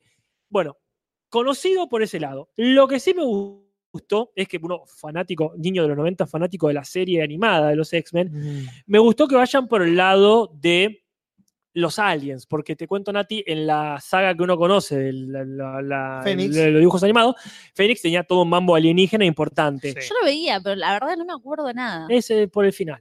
Sí. Mira, Cuando cambiaron los directores. Claro. Así que agarran Y viene todas, de pronto, de pronto, de la nada, Así. viene, hay una raza extraterrestre que siempre estuvo infiltrada en la Tierra, siempre fue muy importante. Pero y están descansando, están de vacaciones. estaban infiltrados ahí como Hydra en, Claro. en, en Shield, gracias. Y lo más choto es que vos podías venderme toda una raza, toda una cultura, toda una civilización, pero no. No. Seguimos estando acá. ¿Dónde están los oyentes de los Rajalhal? Acá estamos todos los Rajalhal que quedamos. Qué bueno, no mencionemos nada sobre nosotros. y lo poco que mencionemos va a ser falso. Claro. O sea que yo me quedo, ¿quién carajo acaba? ¿Quién nos viene a invadir? Por lo menos decime quién viene Claro, a invadir. esas cosas, esas cosas son las que yo digo, claro, las demás personas deben saber y Ya yo lo no. dijeron en otra película. Para nada, para nada. Claro. Estamos todos igual de perdidos. Yo era el único que tenía algo, algo seguro que era la hamburguesa que tenía en la mano. Claro. Entonces yo por las Pero- no digo nada, ¿viste? ¿Pero qué será? ¿Un guiño forro para los, com- para los que leyeron el cómic? No, no, no. ¿O está mal hecho o está mal hecho? Si yo te digo, yo me, me considero un niño español de los X-Men desde un punto de vista, acá viene el especialista, Sí. desde un punto de vista absolutamente televisivo. Sí, y yo sé que los Rajahol, esto, tenían una civilización, tenían in- internas políticas, un, un estilo, tenían, a ver, tenían, antes de transformarse, por lo menos en este caso, eh, sé que esto tenían algún tipo de, por lo menos, vestimenta estética. Bien, Em, sí, es el peor guiño para los fanáticos de los cómics, porque esos extraterrestres existen en el cómic real, los cuales los muestran como una raza que se extinguió gracias al Fénix de Ah. Jean Grey. O sea, ese personaje va a destruir el planeta en una página y no Ah. los vemos nunca más. Ah, mira. Así que todo lo que vimos en la película es chamullo de Fox. chamullo de Fox, el peor chamullo. Sí. que comparten con la Capitana Marvel es que a las dos las manipularon psicológicamente ¿A esa hora justo? a las dos para que borren un montón de cuestiones de su pasado, en un caso para protegerla, en otro caso para manipularla más. Pero bueno, en el caso de esta película, me parece re interesante, más allá que después no se desarrolla bien, pero el planteo de la película es que Charles es el patriarcado, Mm. la- Charles es el es el patriarcado. patriarcado, claro, maneja a todos los X-Men, agar- la agarra a ella, le borra un montón de recuerdos para supuestamente protegerla de ella misma, o sea, no deja que De su ella, potencial. que ella conozca la verdad, como Bruna en Campanas en la noche, Dale, dale. donde le mienten para protegerla, pasa Sí, lo sí. mismo, Típica referencia. eh, Mm. pero al mismo tiempo, o sea, porque me parece re interesante ese planteo, como Sí, que sí. caiga Charles. O sea, la película apunta a ese lugar, como decir, el tipo este en realidad está haciendo todo esto, pero no lo está haciendo por nosotros, no nos quiere proteger. El tipo lo está haciendo por su ego, por él mismo. Eh, y proteger a alguien ocultándole pensamientos propios, recuerdos propios, no es proteger. Muy 1970. Ay, muy- pero muy, muy- lo, lo vi a principio de este año en, en- en, eh, ¿cómo se llama? Lo- lo- los pibes esto que dejaban el tiempo eh, con el viejo... eh, ¿cómo que no? Sex Education, no, eso. Eh, Eh, ya- ya- no. eh, no, no, los que eran un conjunto de frikis que estaban en la mansión. Vamos, los superhéroes raros esto de Netflix. Ah, eh, Umbrella Academy. ¿Quién? Umbrella, De Umbrella Umbrella Academy. Academy. La esa, fue la academia. Umbrella, epa. Sí, ya lo vi, ya está, llegaste tarde, llegaste tarde, Dar Feliz, llegaste tardísimo, tarde para todo. Eso, eh, lo, que, lo que vos estás diciendo, que este está perfecto, ya está. Tengo un- una tos que dice Harry Potter en la garganta. Ya lo, ya lo aprendimos con Dumbledore, puede ser el director de la escuela y un forro. Todos los No. directores de escuela son unos forros. Bueno, no, pero me parece interesante porque es el que sería el bueno de un montón de generaciones, como lo que está sucediendo actualmente, que tenemos un montón de ídolos que de repente, ah, era un violador, ah, era, no sé, golpeador, mató a un sí. golpeador. Y me parece, ¿Mató a alguno? me parece la serie ahora de Monzón, ¿no? Como que, ah, no, bueno, era el ídolo, pero es Sí, femicida. hay que- tenemos que ver esa serie. No La- sé, de gusto, digo. No sé si para el la podcast, pero. vi, pero me aburrí. No- Eh, ah, está aburrido, bueno. Quiero ver a Cremonesi yo. Pero a lo que voy es eso, me parecía re interesante que justamente un ídolo que atraviesa un montón de generaciones en esta película, o sea, ya se viene mostrando como otra cara de él, pero en esta película finalmente se muestra ese lado de es, hay que derrocar a los... Tu ídolo es un forro. Tu ídolo es un forro, claro. Lo- de un hecho, de una manera absolutamente, no, absolutamente no es mucho, pero vamos a decirlo igual, absolutamente caricaturesco, sí, eh, cero sutileza. Es decir, Se acaba de morir, pero esto ya es un tema aparte. La Bueno. muerte, la muerte es un tema aparte. La muerte. Yo me spoileé todo, así que. bien estoy hecho, bien hecho. Espanto. estamos todos avisados. Pero a ver, vamos, vamos, vamos a hacerlo bien, vamos a hacerlo bien. Vamos a Dale, hacerlo- dale, a vamos ver, por Va, va. Eh, llegan con el avioncito que en teoría el, el- el- el ave negra se, Sí. se banca al espacio, ningún problema. Sí, sí. Van, eh, esta fuerza oscura Fénix ahí, este Galactus en la película Chota del Galactus, 2000 de, sí. de Fantastic Four, Sí, se, sí, se le viene encima, se lo chupa todo eh, eh, Jean Grey y dice, no pasa nada, me vengo con esto. Bárbaro. Eh, Capitán Marvel al palo. Bajan. La tienen en, en observación unos días y de pronto, ¡pum!, explota. Y explota y la lleva a ella a conocerse con el padre, que se obviamente un forro. ¿Qué pasa, Boris? Levanto la mano para preguntar. ¿Qué? En Apocalipsis, ¿ya no demuestra poderes de Fénix sin ningún tipo de extraterrestre? Era un Fénix que no era Dark, por ¡Qué eso. poronga! Pero no por tenía eso esos Dark poderes. Phoenix. Los poderes ya los tenía. ¿Los tenía o no los tenía los poderes? Eso es lo que más me molesta cuando leí los spoilers de la película. Pero fue Sí. como, pero esto ya lo mostraron. Bueno, pero ¿El viaje en justamente el espacio fue en el medio de lo de Apocalipsis? por eso justamente la elige el Fénix. Es Fénix, yo te elijo. y le dice, ah, eh, me conviene esta persona. Jo, qué casualidad que viajó al espacio una persona que ya había demostrado poderes, poderes parecidos a los que puedo darle. Este, entonces, bueno, cual- eh, además gemelas vienen. Lo que pasa es que ella se empieza a revirar. Obviamente, en lo que es más rápido todavía que Daenerys Targaryen. Y empieza a romper todo. Y en esa rompida de todo, eh, rompe a Mystique, a Raven.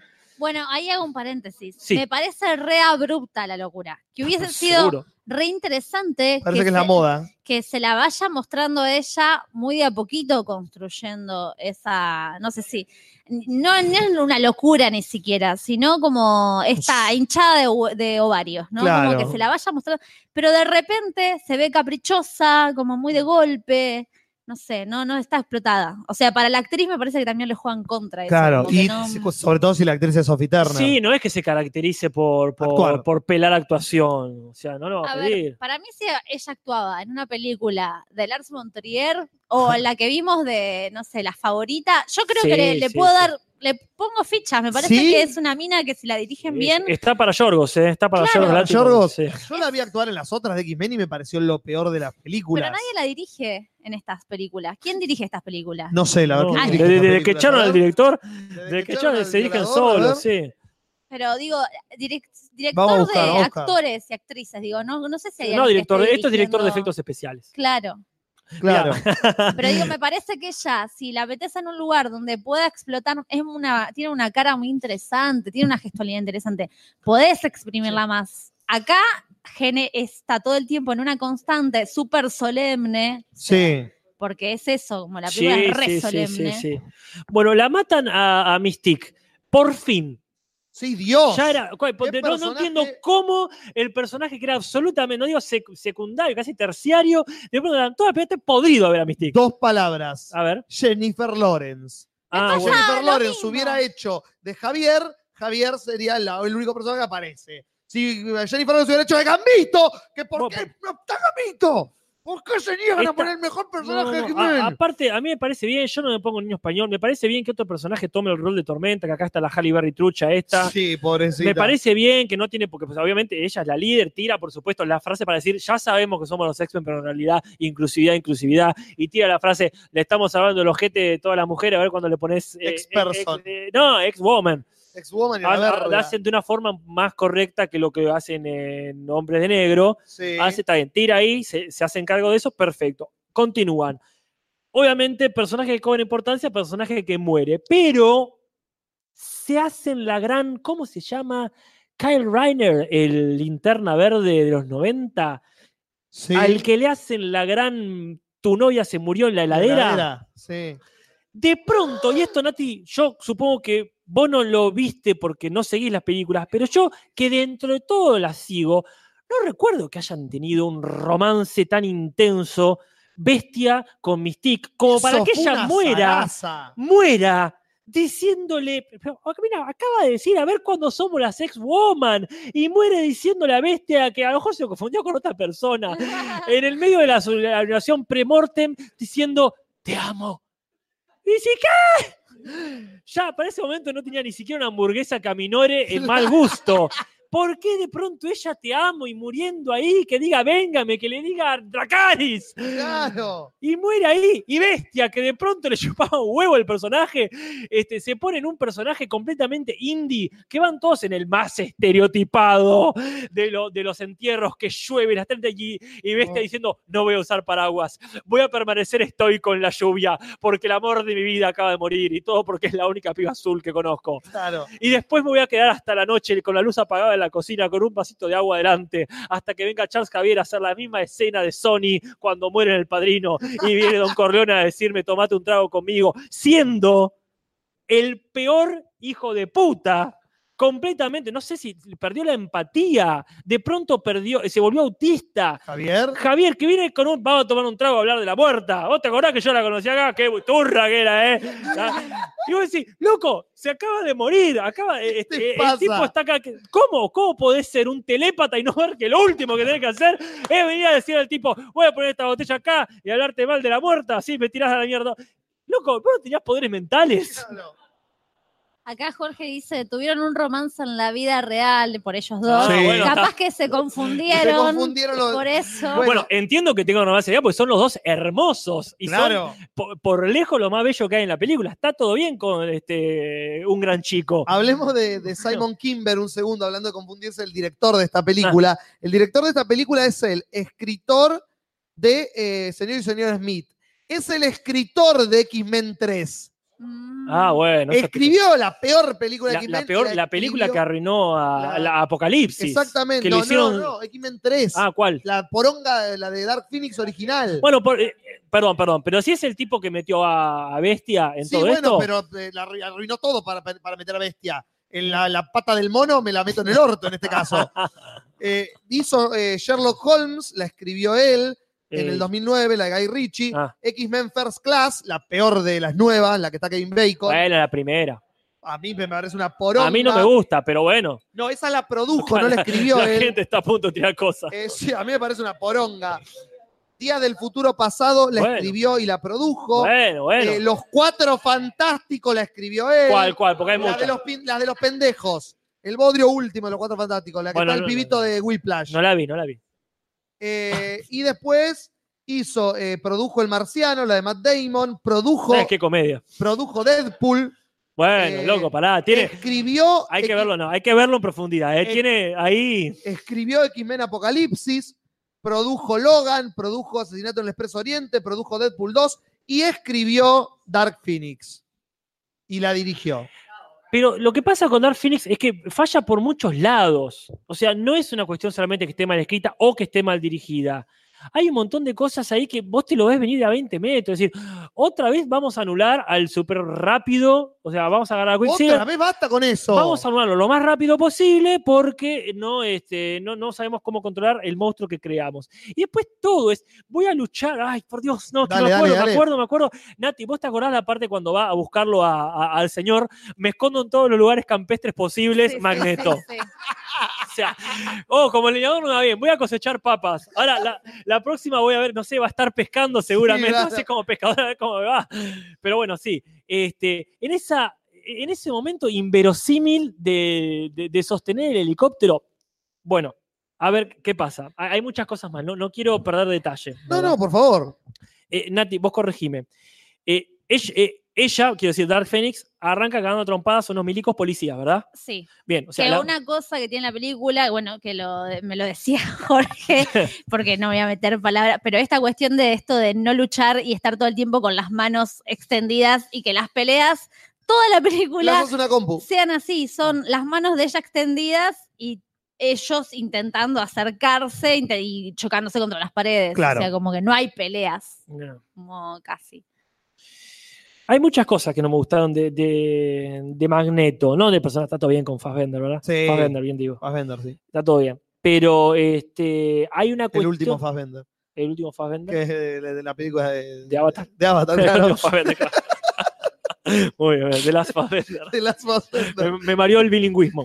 Sé. Pero sí, sí, sí. Avatar, de las Fassbender. Claro, Con Avatar siempre llegamos. obvio. que está esta cuestión de, de que la, la- la policía, es decir, los milicos en general, solamente tienen esta, como estrategia mandar cada vez milicos distintos. Claro. O sea, no, no. Hasta, ¿Por qué no mandan de una? O sea, si saben, hay un quilombo con mutantes, que aparte son los más conocidos del mundo. Acaban Sí, de saludar al presidente. Claro. no- Sabés que son mutantes los que están ahí, no puedes Sí, no conocerlos, ¿verdad? Entonces, mandan, mandan primero a la policía con, una, con la Mandan a la reglamentaria. bonaerense. Claro. Tal cual. Pizza en mano. A los que están en Plaza San Martín. Claro, esa, esa gentita. Entonces, diciendo, genial, la policía no funcionó, vamos a mandar, vamos a mandar a, a- a los milicos, a, a los soldados, diciendo, venimos porque cagados topados son los policías. Sí, y después voy a decir, bueno, ahora sí, vamos a, ahora mejor, ya está, ya entendimos cómo es la cosa. Vamos a mandar a los que tienen el collarcito que para mutantes, no antes, No, no, no cuando estaba policía, no. no con los, militares, al final, cuando llegue, no sé, el FBI, Claro. y, y ese tipo de cosas, o sea, toda la escena de, de Magneto es, y, y es imposible, es imposible. Eh, pero bueno, me, me encanta Pa- esto, sí, Para todo esto, los extraterrestres siguen tomando cuerpos humanos y Mm. tratando de, sí, como poseer personajes que ya existen. Que no duran nada igual, como que no desarrollan. ¿Por qué está Jessica Chastain ahí haciendo el ridículo toda es la, canosa? la rubia. Sí, la canosa. la, la- La, la- la de- Latina Swinton Trucha. la Tilda Swinton, la, la que Tilda. no es de la madre de Elton John. Ella es como es la, igual. la extraterrestre jef- Mala, la sí. jefa. Sí. Eh, pero sí, como ¿Y hace que mucho el ridículo, Zafa? la actuación de ella y es como que Es una algo- muy buena actriz para estar haciendo esto. No, no se luce no, no, nada. la- claro, las actuaciones son nulas prácticamente, no, no hay actuación. No tiene ritmo la película, No. es toda una constante en un mismo ritmo, o sea, no... Porque hay gente interesante, pero no, no se Sí, hay ni muy en buenos pedo, actores en la Ni en película. pedo, como que quedan ahí... Y tiene ¿Qué eso que, los poderes, cuando yo no me estoy acordando, soy malísimo para acordarme de, de- Eh. de los detalles estos, pero cu- cu- cuando les conviene los poderes los usan y cuando no, no. Claro. Tienen, tienen eso que es, eh, si, si tienen un poder demasiado grande, vamos a ver cómo lo anulan. Ah, ya está, me acordé. Sí. Este, o sea, eh, siempre Magneto vuelve a caer en, lo de- en el síndrome de Magneto de la 3, el Sí. de, puedo cruzar, puedo cruzar con, si quiero, con una patineta. Pero no, voy a mover todo un... Un, Un tren. no, en este caso un tren. Ah. Voy a mover todo un, un puente, gracias Ah, Dios, sí. para cruzar. Ok, dale, te banco. Y acá es, ah, te- lleno de autos, hasta las tetas de autos. Sí. Tengo que hacer una barrera acá, tengo poderes metálicos. ¿Qué voy a hacer? Voy a desenterrar un subte que justo pasa por ahí, porque es, no entiendo cómo, más fácil. Claro. O sea, está lleno de autos, hace una pared de autos. ¿Qué tenés que andar desenterrando el subte? A Solo ver. porque es más vistoso. Casper, cu- ¿vos controlar los metales? Sí. Ah, bueno, entonces está bien. Contestame Ah, esto. perdón. Por ahí la aleación del tren es más liviana que la de los autos. La- tiene que desenterrar. Ten en cuenta que los autos modernos están todos hechos de plástico. No, estamos todos de acuerdo, ahí no pasa Entonces, nada. por ahí. eh, No eh, sé. pero eso en los 90, claro. Es en los Fíjense, 90, me acaban sí, de cerrar gracias, el orto gracias. del público. Es en los 90, no, nos sentido. olvidemos. Y ahí viene para mí, en esa, cuando ya llega esta parte, el momento más ridículo y por lo tanto que más ganas le pone el actor por hacerlo, que es el momento en que poseen a Xavier tipo zombie. que Ay, yo no sé, Dios. le tendríamos que hacer la escena de él caminando, o sea, le posee las piernas, Sí. entonces de repente empieza a caminar tipo zombie, como que no puede controlar sus piernas, Claro. pero se las controla ella, que ya ni sé si las controla el extraterrestre o las controla Sansa, pero empieza a hacerlo subir la escalera, cual zombie, y digo, habría que hacerlo con la música de EO de Beetlejuice, Sí. porque realmente ese Comunidad, pónganse a trabajar. es el, el nivel de como de verosimilitud y de bizarrés que tiene la escena Dios. y lo hace subir para Boludearlo. sí, para bolu- para Bien. denigrarlo. Bien. Este, y ellas se abrazan y se pasan los poderes, se lo Pero- pasa uno a ella, la otra. sí, Ah, él vi- viene a matar, o sea, no tiene sentido. Eh, Magneto viene a matarla con una baranda, quiero decir, no con olor. Sí. con una baranda, el hijo de puta. está en el campo. Estaba que está cosechando. campo, está- No, no tuvo tiempo de No bañarse ducha por ahí. cosechar las papas. Sí. Bueno, pero no, bien, o sea, no pudo controlar un helicóptero No. con ella al lado y viene a matarla con un pedazo de baranda en el ojo. ¿Qué te pensás? ¿Por qué? Tiene la misma lógica de los milicos que ah, no la paré con la 9 milímetros, vamos a pararla con una ametralladora, va a ser lo mismo. Claro. La viene, la viene a parar con un pedazo de, de- de metal ahí de la escalera. Y ese, pero desde que, ¿qué, qué parte de la película pensaste que iba a funcionar? Claro. Si apenas pudiste controlar un helicóptero. Que, que ella misma estaba, estaban en lucha. Sí. No tiene sentido, es como eh, lo que dice Nati, no, no tiene una, una estructura, no, no sigue una lógica, no tiene ritmo. Siempre te vamos a tirar cosas que pasan, vamos a tirar cosas que pasan. Y lo respetaría si fuesen cosas recontra nuevas que pasan. Es Claro. decir, ah, mira, la lucha del tren estuvo buena, qué sé yo, qué carajo. Pero la verdad, la verdad es que no aporta nada, ni siquiera desde, lo, desde la acción. Sí. Sí. Y de golpe es el mismo final que básicamente sí no es extraterrestre, pero X-Men 3, ¿no? Dark Phoenix se redime. Xavier está- se va Xavier se va. y la escuela la llaman con el nombre de. Eso es lo que más Jennifer me- Lawrence. Eso es lo que más me gustó cuando leí los spoilers. Dale, pongámosle el nombre a la escuela de la mina que mató a una de las miembros de la escuela. No le pongamos Raven, escuela para mutantes Raven. No, pongámosle escuela para mutantes Jean Grey. Perdón, pero Jean Grey no mató a una alumna de acá. Sí, pero Jean Grey. Claro, No le pusieron Dark Phoenix. No, bueno, sí. Pero ¿por qué no le pusieron el nombre de Raven a la escuela? No, basta, Era- basta, Rey, basta. Tenía más lógica, aunque sea. Se murió Sí, defendiendo la escuela, la otra la mató. ¿Por qué la inmortalizás con el nombre de la Para escuela? que nadie se olvide de hasta dónde puede llegar un poder, mal usado. Sí, fue, sí, sí. Ya lo hizo Spider-Man eso. Y seguro que después vuelve toda la normalidad y hacemos que no pasa nada. Ah, obvio, está- viene otro día del futuro pasado, ahora tenemos que bajar el tiempo para arreglar esta película y sigue habiendo película de X-Men hasta que nosotros tengamos 84 años. Basta. Espero que esta sea la última película de X-Men. Por lo menos hay que dejar de robar con X-Men por 30 años. Acá, No quiero más. sí, no, sí, nadie ser, estaría tan seguro. Simón, obvio, pero. ¿Qué va a ser? Bueno, no, no la vayan a ver, no le den un mango, No. nada, no da ni para, ni para reírse. No. Uy, qué feo eso. Que ni siquiera sea tan mala que te burlas. Eh, Nati, creo que todavía estamos en la sección de películas, Sí, ¿verdad? Sí, estaba Ah, sí. leyendo a ver si había algo más para decir de esta película, pero por mí no, pero no sé si vos, Casper. La verdad que no me acuerdo, pero creo que es por mi bien. Ah, Bien. claro. Tu cerebro se está autopreservando. Yo como soy la única que vio esta película, simplemente voy a hacer una recomendación, voy a tratar de no extenderme mucho.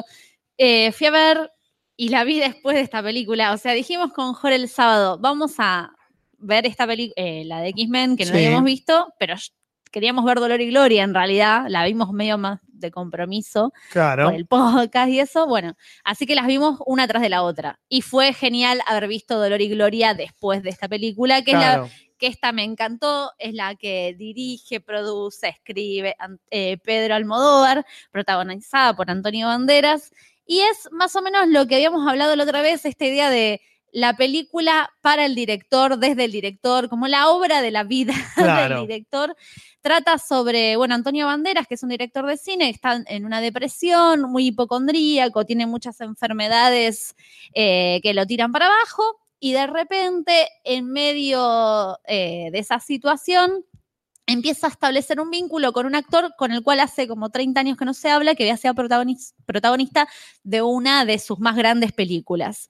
El tipo, este actor, eh, que es un actor español o catalán, eh, estaba tomando heroína, le convida a Antonio Banderas, que venía súper dolorido, y le- a Antonio Banderas, que nunca había tomado heroína, le gustó y empieza a tomar durante toda la película heroína, lo que hace que eh, convirtamos a la película en un viaje existencial a través de su vida y empieza a recordar, es como el capítulo de las series cuando de repente, ya sea en Mad Men, en Los Soprano o en Doctor House, el personaje se empieza a drogar y empieza a recordar Claro. toda su vida y se vuelve todo muy onírico. Esta película es como un capítulo así, Digamos que esta película al menos tuvo una mejor heroína que la de Dark Phoenix. Muchísimo. muy bien, Juli. Esa sí te la banco. Ahí Muchísimo. estuviste muy bien, Tomás. Gracias. Muy bien.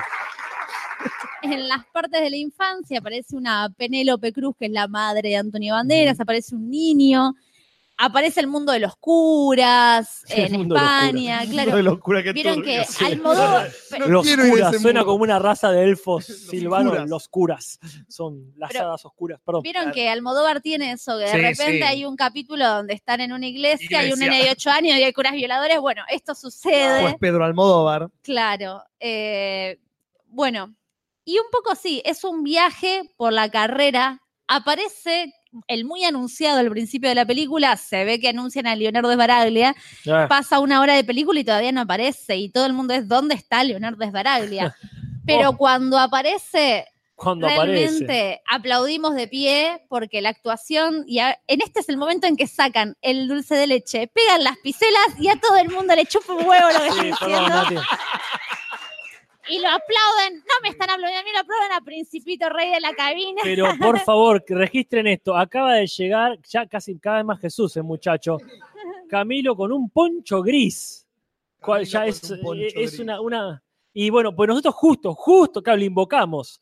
Perdón, Nati, pero Abrimos el dulce de leche hace dos minutos y medio. así. Ya rendidos a la idea de que no iba a haber piselas, porque bueno, está bien, ¿no? Le pasó algo. Claro, obvio. Pero bueno, Nati, eh, disculpanos, pero esta pausa es inevitable. Pero no, contanos, contanos porque es interesante. Yo la quiero ver la película realmente. Oh. Me intriga mucho que mm, Antonio Banderas, pues se ganó el premio Cana a Mejor Actor. Está muy bien Antonio Banderas, pero acá como dice Jorge, Esbaraglia es como las piselas con dulce de leche. Ah, sí. qué Cuando bien. aparece, está bien, gracias, Simón. Uy, ajá. Cuando Joder, aparece, cuando aparece está bien, gracias.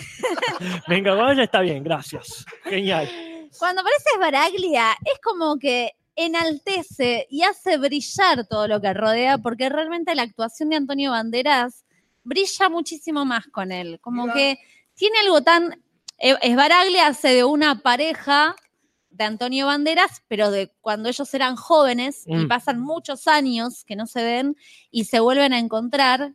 Esbaraglia era adicto en su momento cuando estaba con Antonio Banderas. Antonio Banderas recién en esta etapa de su vida, ya viejo, empieza a, a probar las drogas. Ah, Entonces él sufrió mucho en su etapa con Esbaraglia drogadicto. Se vuelven a encontrar de grandes, Esbaraglia ya sobrio, eh, Ah. con una pareja heterosexual, con hijas, pero los ves y se sacan chispazos Mm. y renace ese amor que solo dura una escena, ¿no? Pero mm, hermosa la actuación, sí, sí, como que Esbaraglia, sí, realmente es el dulce de leche no. para las piselas. Qué bien. Disculpame, Nati, ¿cómo hablas Baraglia? Esbaraglia habla en argentino, Vamos. Muy bien. eh, rioplatense, porque hace de argentino y eso, hace argentino, punto. ¿Quién más aparece así? Después hay varios, hay una actriz española que hace de una amiga que le está haciendo el aguante todo el tiempo ahí a Antonio Banderas. Apare- hay una vieja que las viejas siempre actúan tan bien y tienen una frescura que seguramente es reconocida y seguramente actuó en otras películas de Almodóvar, que hace de la madre de Almodóvar, pero en la actualidad, ¿no? Como una viejita. ¿Y Cecilia Roth? Cecilia Roth hace un per- una participación especial al comienzo de la película, muy chiquitita, eh, casi, sí, casi que pasa desapercibida. O sea, para cameo. cuando terminas de ver la película te olvidaste qué pasó Cecilia Roth. Acá la nombra Jorge. No me, la verdad que la escena de ella mucho no me, no me conmovió, no me pareció, no era tampoco para conmover, pero sentía como muy al inicio de la película, estaba yo todavía con una mirada más de, "Mm, a ver qué onda, qué qué es esto. La fotografía, por supuesto, bellísima, con esta cuestión de que es onírica y que juega mucho también con lo metalenguaje, aparecen escenarios impresionantes, así también muy Almodóvar, mujeres al costado del río lavando la ropa con tablas, en un paisaje español hermoso, aparecen unas casas que muy así como que a Casper esa arquitectura le puede interesar, son casas que están debajo de la tierra y Antonio Eh. Banderas cuando era chiquito vivía en una de esas casitas. Agujeros ca- hobbits. Mm. Claro, interesa. sí, sí, una cosa así. Como tenía una ventanita en el, como en el patio cueva de la casa, donde se ve el cielo, pero toda la casa está abajo de, Ah. de la tierra. Que eran unas casas donde vivían como las comunidades católicas, algo así, decían en el medioevo, poner, no sé. Ja, Nice. Eh, y él vivía así, era muy pobre cuando era chico. Claro. Éramos tan Pero pobres. es un viaje la peli, Mm. un viaje so- alrededor del, del arte, de la historia del arte, de España, de un poco del el lenguaje de Almodóvar. Es muy, sí, sí, muy almodovariana. Claro. Te escucho atentamente, Nati. Bueno. Sí. Igual no sé si creo que podría ir cerrando, a menos que tengan alguna pregunta, pero me parece que, que no hace falta y se fue Casper. Sí, Casper se fue. Las piselas están, por suerte, rondando para todo el público. Nadie se va a quedar sin comer. El dulce de leche también está girando. La verdad que tengo muchas ganas de verla. Yo no soy de consumir mucho Almodóvar. pero esta película vi el argumento y vi las actuaciones y fue como. eh, eh, Antonio Banderas actúa muy bien, se ganó un premio y fue como, ¿what? ¿Qué? Ok, como dice Casper, la edad, matices, siempre. Ah, sí, Sí, sí. Y Antonio Banderas parece que llegó a ese lugar de su carrera de ahora decidí actuar bien. Hace algo muy chiquito, ¿no? Como de, del actor, del director de- que está ya de vuelta, digamos, ya post depresión, cuando ya no le importa nada. Entonces la actuación es muy abajo, muy densa, muy. Claro. Está sí, puesta en otro lado. Muy aparte con heroína encima. Claro. Eh, ¿En serio? Sí, Pues la mierda. Se, se pasó de rosca. Bandera. algo con lo que me desayuné yo en esta película, eh, que no es con heroína, pero me enteré que Sí. los chinos eran los cigarros de heroína.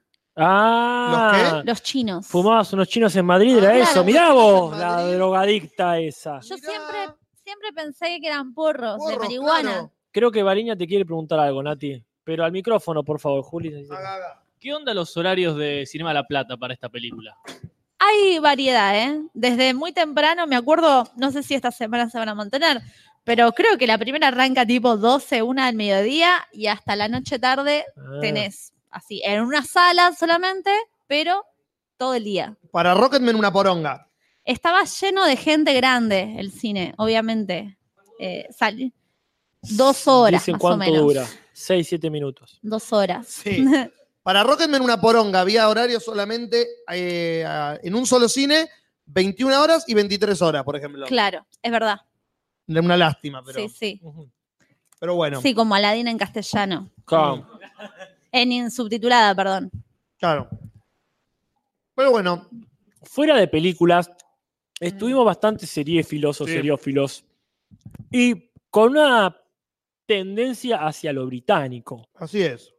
Porque de una u otra forma hemos sido enamorados por eh, diferentes producciones que tienen, este, digamos, origen o desarrollo en inglés.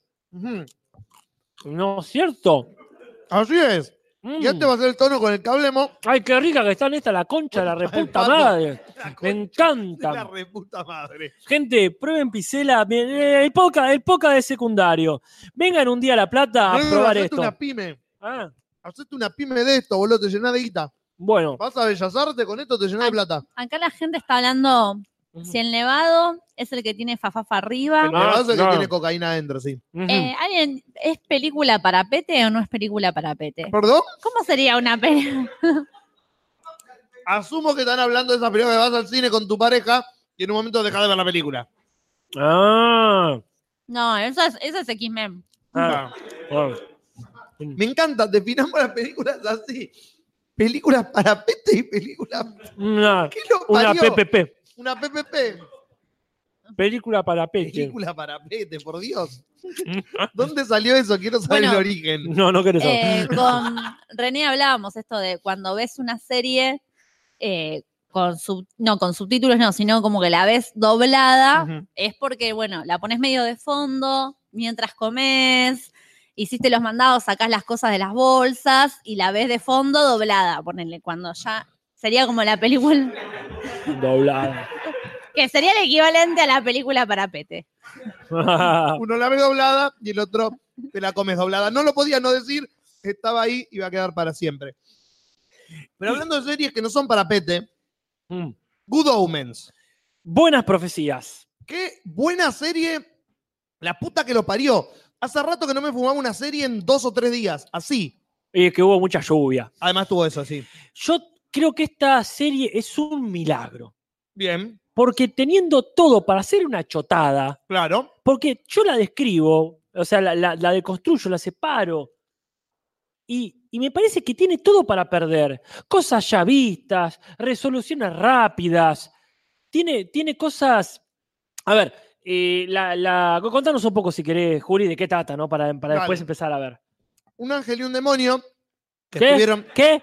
Un ¿Qué? ángel y un demonio. Ah, Qué rico que concha. Un ángel y un demonio que están desde la creación del universo en la tierra, vigilando los comportamientos humanos y cuidando Mm. al anticristo, que en una época iba a llegar a la tierra en la forma de un niño humano, cometen un error y extravían al anticristo, básicamente. Se confunden de pibe, hay varios partos en la misma iglesia, al anticristo se lo lleva otra pareja y ellos siguen por eh, cinco años la vida de un pibe que no es el anticristo. Y cuando dicen, bueno, hoy es el día que la profecía dice que va a ser el anticristo, lo buscan a este pibe y este pibe no hace nada. Dicen, que, ah, lo concha, nos confundimos de pibe. Entonces tienen que buscar a este pibe para que realmente ocurra el apocalipsis. Pero ellos están hace tantos años en la Tierra que dicen, está, está copada la Tierra. ¿Queremos que se destruya? No queremos que se destruya. Tenemos que detener el apocalipsis. Entonces van en contra de todos los jefes que tienen abajo y arriba para detener el apocalipsis de que ocurra finalmente en la Tierra. Bien. Es la base del argumento. Bien, la, por supuesto que todo esto está muy bien auspiciado, primero por las actuaciones. Dios, eh, qué sí, buena eh, como bien dice acá el chat, está David Tennant, el señor, eh, el señor Barty Bio- Crouch Jr. y el señor Doctor Who, antes que nada. Doctor Who y el, eh, el violeta de Jessica Jones. No, no vi Jessica El Jones, perdón. villano. Oh. Mirá la primera temporada solo por la actuación de él. Vale. Eh, Challenge Accepted. Pregunta, Sí. ¿hay algo por las imágenes que vi del tono parecido a Good... Ah, Omen, sí, es no, una serie. Good... Hay la otra, la... The Good Place. The Good Place. Sí, y Tiene una cuestión eh, celestial de la estética que se le parece, pero en un lugar mucho más pesado y mucho más inglés Bien, que una serie yankee comedia de 20 minutos. bien. A, a mí me sorprende realmente por esto, o sea, dando por sentado algunas cosas. Y lo otro, por supuesto, que está bajo la aura de Neil Gaiman, con lo cual, obviamente, todos esperamos. Eh, Una media calidad mínimo. Sí, sí, sí, una base seguro. Pero después tiene un montón de cuestiones. Uno dice, ¿cómo puede ser que funcione esto? O sea, para empezar, la premisa está muy vista y a mí no me interesa más. Claro. Ver un ángel y un demonio ser amigos. A ver. ¿Cuántas veces? Sí, ya estamos, viste, basta, basta de catolicismo, ya no sirve ni, ni para burlarse. Entonces, parte de una base que sabe qué tan saturada está la gente de ver esto. Las referencias a The Omen, o sea, a la profecía, a la película esta archifamosa con- Mm. y su remake también, basada también en un libro, es, con- es constante, o sea, pasa esto de que, bueno, eh, es el hijo de un político. Sí, bueno, Claro. pasa, va a, te- va a tener ahí lo del perro. Va a pasar un montón de cosas que ya se hacen cargo. Claro, les iba a preguntar que era Omens. Eh, Profecía. Profecía, Sí, claro. si tiene otra traducción, no lo sé. Yo, para mí es profecía por la película, eh, que es la profecía, esta Sí. de, la de Demian, que en un momento dicen Demian. Se hacen recontra cargo de eso. De todos los clichés que ya vimos Claro. de cosas con el anticristo. Y después está esto que a veces las actuaciones incluso quedan en este. Es, es muy Doctor Who. Doctor Who, obviamente estoy hablando del siglo XXI, ¿no? Eh, muy Doctor Who, en cuanto a que muchas cosas se resuelven, paremos todo y hablemos. Esa cosa muy británica de. Pero que, que por lo menos, sí, vamos a tomar el tema mientras discutimos esto y a ver cómo de una forma. O sea, esto que vi- vienen trayendo los ingleses desde las óperas de Gilbert and Sullivan. Claro. Vamos a resolver todo con un pequeño engaño, con uno- un vacío legal o un doble sentido de palabras. ¿Qué pasa? Eh, en ese sentido está bueno porque no es Dark Phoenix. Pueden decir, dentro de nuestro registro de, de comedia inglesa, podemos parar todo y hablar. No somos super mutantes de Fox que tenemos que resolver todo este, usando Claro. nuestros poderes, pero cuando nos conviene no los usamos.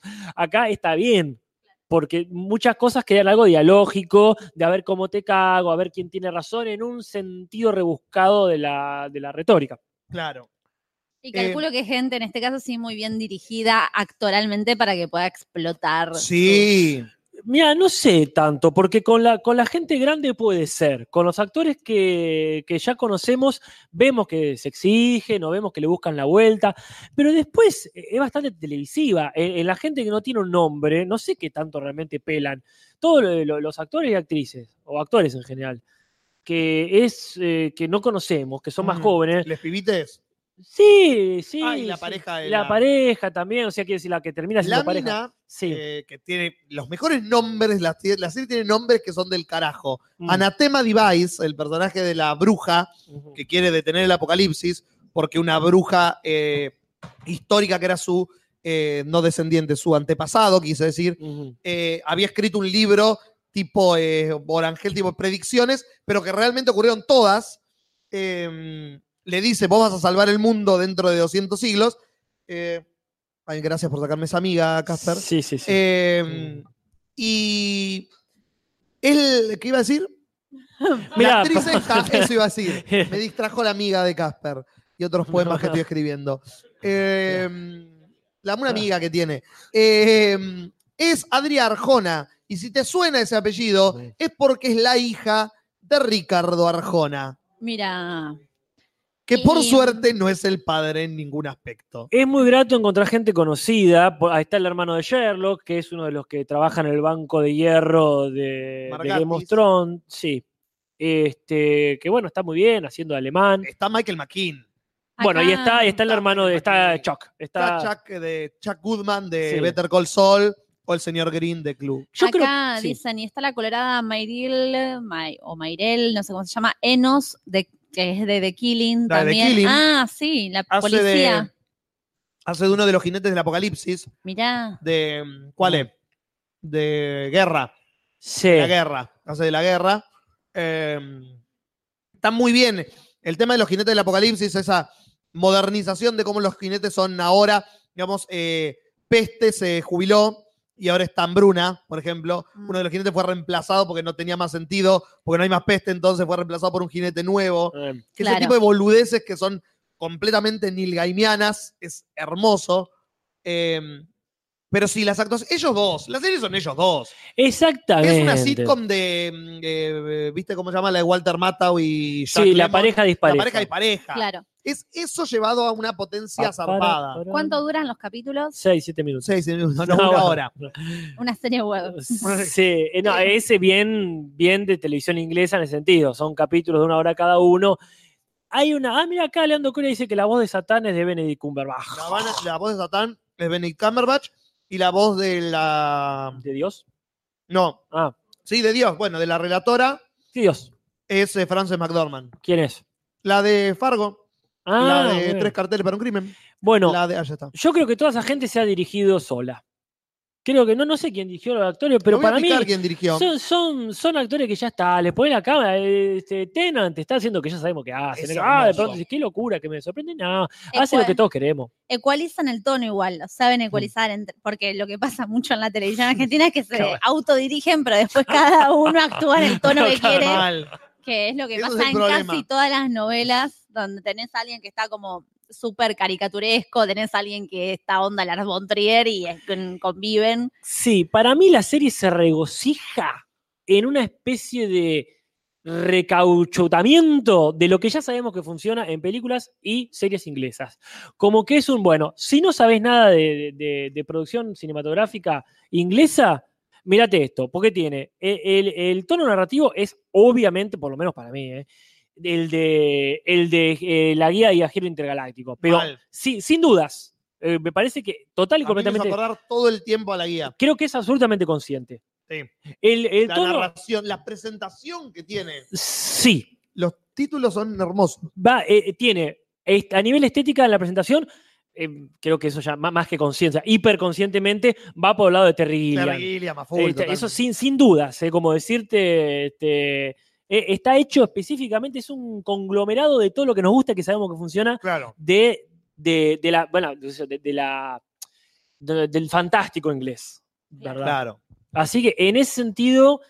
Pero bien muchos- hecho, Sí, pero no, no bien, hecho, bien hecho. No es que es un revoltijo que lo metí de todo a ver cómo sale y lo ponemos ahí y, y le notás los grumos. No, no tiene grumos, pero se nota que es marmolado.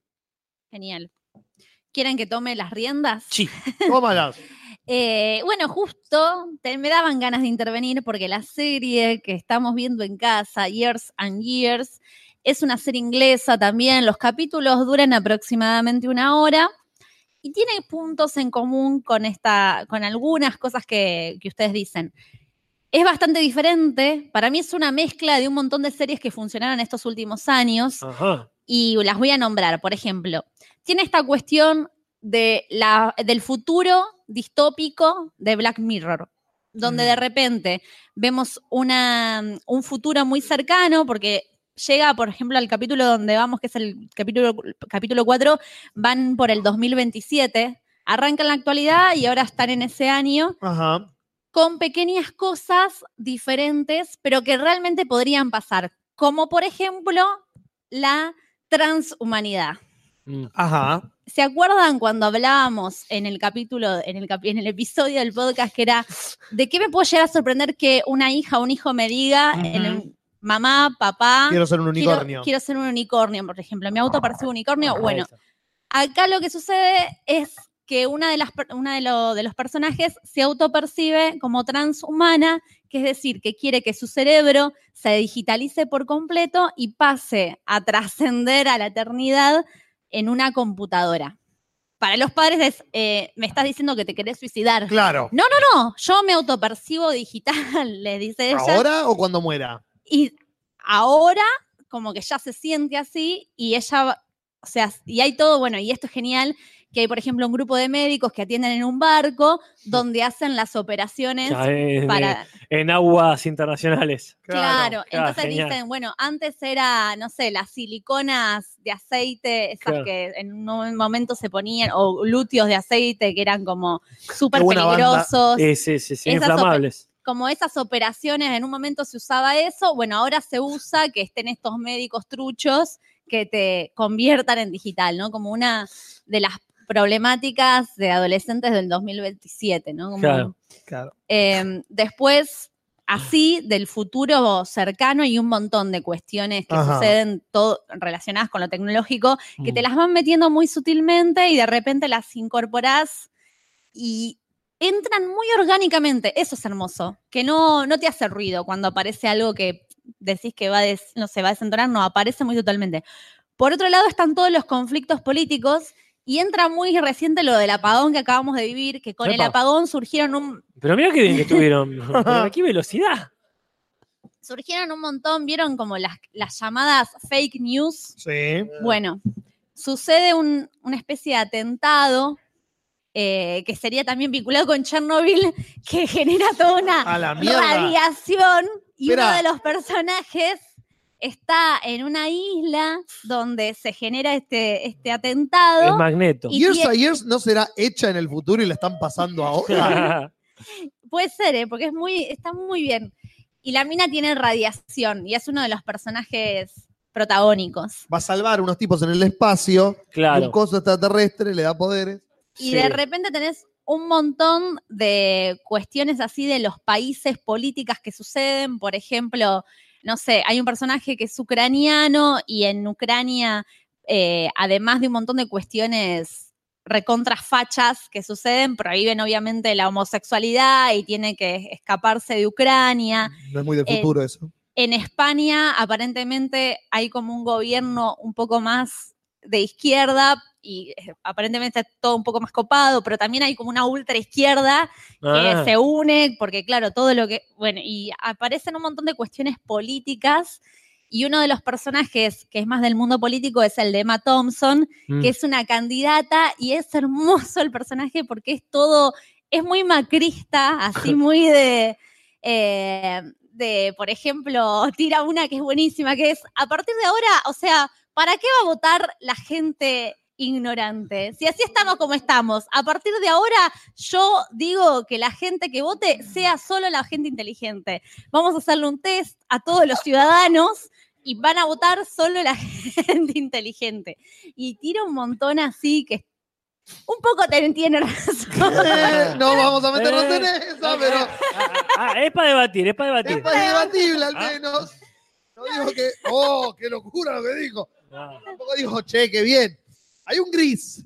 Acá No, me preguntan de qué hablo, de Years and pésima Years. idea. Ya sé, boludo. Entonces, Ahí, lo de gris. Sí, perdón. no, no, te- tenés todo ese trasfondo político, tenés todo el trasfondo del futuro y la tecnología, Ay, y los protagonistas, que en realidad es por donde pasa el hilo principal, es una familia, y esto es muy This Is Us, como de los vínculos familiares, o sea, lo, lo máximo de la serie es los vínculos en- de esta familia, que son eh, varias hermanas y hermanas y hermanos que mm, la madre se muere y están como la figura más matriarcal, sería una abuela que quedó, este, y bueno, y se juntan cada tanto en la casa de esta abuela que tiene una mega mansión inglesa. eh, y bueno, todos los vínculos entre, entre ellos. Y de repente, bueno, otra cosa que tiene muy interesante es que justamente un día se juntan en la casa de la abuela y se genera un poco esa, idea de apocalipsis y quedan encerrados ahí en, en esta mansión porque sucede este ataque terrorista y de repente no hay electricidad, no hay conexión y están, o sea, pasan de lo mínimo de los vínculos intrafamiliares a lo máximo que es estas cuestiones políticas entre los países. Eh, había otra línea más que me falta, así como de otra serie. No, te- no les voy a decir zombies, pero había una, había, había una más que me la estoy perdiendo, pero tiene Hay todo. un perro que habla que resuelve crímenes. ¿Qué, qué tiene? ¿Qué no tiene esta serie? Tiene todo y profundizan. Y eso es lo más loco, Ah, bueno. Que profundizan, profundizan muchísimo. Y me parece que todos los capítulos logran como un momento de meseta, donde vos estás tranquila viendo y decís, ah, bueno, viene todo tranqui, no es para tanto esta serie. Y de repente te pegan una así que te la dan en el pecho y te quedás sin aire y decís, no, me, la, me, me aflojaron la guardia y me la dieron. Eh, tengo, bueno, Iván, nuestro amigo, me, ayer me escribe, me dice, Nati, estoy re mal con Years and Years. Y porque ahora quedó en el 4 y hace un montón que no podemos acceder a otro capítulo y hay un personaje que muere y él se puso a ver otra serie que protagoniza este actor para seguirlo Mierda. de lo manija que se quedó con la Ah, la serie. mierda. Esto, esto termina en misery. Mal. Acá, hermoso y rápido, recién lo digo ahora, Liwen Bartoli ha hecho el avatar de Last Fassbender. Ah, gracias, comunidad. Así que sí, hay, entre muchos otros memes que están dando vuelta ahí, muy hermosos todos. Saganaga dice, Years and Years, es la nueva Black Mirror, pero bien, es la nueva todo. No, pará. Porque es la nueva Handmaid's Tale, sí, un poco sí. Es la nueva todo, listo. Se las recomiendo, creo que no tengo nada más para decir. Ah, algo que esto de, que dicen que de repente los ingleses paran a hablar. Ah, Tienen muchos momentos en los distintos capítulos donde de repente tienen esto de como que tienen una especie de Siri, ¿no? Del robot Sí, este. de-. Entonces están en la casa o en la bicicleta o cada uno está en la suya y de repente alguien quiere hacer reunión familiar y dice, Siri, conectame a la familia. Y de repente les llega en, en la casa, en la bici, donde están, una llamada y hacen videollamada colectiva a toda la familia, que es como el momento donde se paran a hablar y tiran ciertas bombas eh, Claro. a nivel noticia. Ah, sí hay que aclarar. Sí, claro, porque se- está perdido, es un quilombo esta serie. Como viene. Sí, bueno, parió, mira, no la- sabía de su existencia hasta vos la nombraste. anoto, anoto para ver Ah. Years and Years, porque acá la gente pregunta de cuál habla, de cuál habla. Years and Years, o sea, años y años, no orejas, orejas. No. ¿Sabes por qué no sabes de qué hablo, Julis? Porque no se estrenó en Estados Unidos todavía. Claro, entonces no hay publicidad. Y es cierto, y es cierto, porque no hay trailer, no hay nada. Yo la tuve que googlear. Years and Years es el nombre de otra película, creo, de otro año. De una banda. de una banda, poner. Entonces, cuando lo busqué, no me salía la serie. Tuve que poner Years and Years, Emma Thompson, y a mí me empezaron a aparecer imágenes. Google no te da información. Entonces, cuando, bueno, cuando a Google lo tenés que apurar un poquito, ya es como a mierda. Esta serie no quieren que se vea. ¿Qué onda? ¿Por qué nadie habla de esta serie? Acá, Digo, haciendo una teoría conspirativa en el aire para que algún enfermo la desarrolle. Acá Pereza dice, los primeros 45 minutos del primer capítulo no son buenos, ténganle paciencia. ¡Ah! No, es una cuestión de que al principio es mucha información, que te van apareciendo distintos personajes que no conoces. Mm. Entiendo que no sea con eso y sea la serie sea excelente, pero estoy podrido, estoy podrido de esa defensa cuando querés mostrarle algo a alguien. No, no, bancala, ¿eh? En la tercera temporada se pone buenísima. En la tercera temporada se pone. En la, ter- estoy en el aire. En la No, tercera no. temporada se pone buenísima. No, las pelotas en la tercera temporada.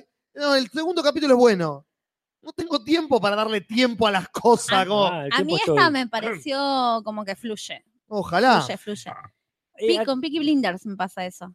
Ah, sí, Ah. esa nunca la, la arranqué. Mi hermana es fanático de esa. Acá Simón eh, que en el chat y también desde el rincón, no sé Sí. cómo, con la cámara Con la supongo cámara. que está, chateando chateando. con la cámara, Casper. Que pregunta eh, por Dark. Eh, Pero yo pregunto, ¿ya está la temporada 2 de Dark? No, no está la temporada. Porque de me Dark. dijeron que sí, me Se mintieron. estrena, eh, si no es en julio, en agosto. ah, pero está cerca. Mica Estefano me dijo que en junio se estrenaba. Ah, yo Ah, quería yo julio, puedo una haber letra. hecho junio, de julio, pero no se Ah. estrenó aún, quiero decir. Listo, perfecto. Ah, yo bárbaro, pensé que bárbaro. Yo estaba pensando que ver, pensando que ver, y dije, ¿dónde está Dark? ¿Dónde, ¿Dónde está, está Dark? Dark? Y no, no había Dark. Dark Es dark. Bueno. Sí, bueno, Julis, te voy a sacar el aplauso. ¿Qué? Pero ya lo hice cuando hablamos de dark ese chiste. Por eso. Ah, maldita sea. Pero Simón, sí, ¿querés un mate? Pero el público me- se renueva. sin duda, sin duda. Estamos viendo, hay mucha gente nueva. Tenemos Claro. a 500, 600 personas que Sí, claramente los palcos están ocupados por Sí, familias sí. distintas. Acá Rose Rowena dice 20 de junio. Matías. Bugliese Ah. Blanco dice el 21 de junio. Así que, Bueno, por ahí es el 20 de junio a las 12. claro, bueno, no importa. Cuestión que para vacaciones de invierno ya va a estar dando vueltas. Claro, Así que voy a totalmente. tratar de verla antes. Así en vacaciones de invierno me, sorprendo con qué voy a ver. Sí, The Handmaid's Tale está la ya tercera está temporada. la tercera temporada, ¿no? Ya Sí. salió. Hasta el 4 vi, no sé si ya salió el 5, pero sí. No sé.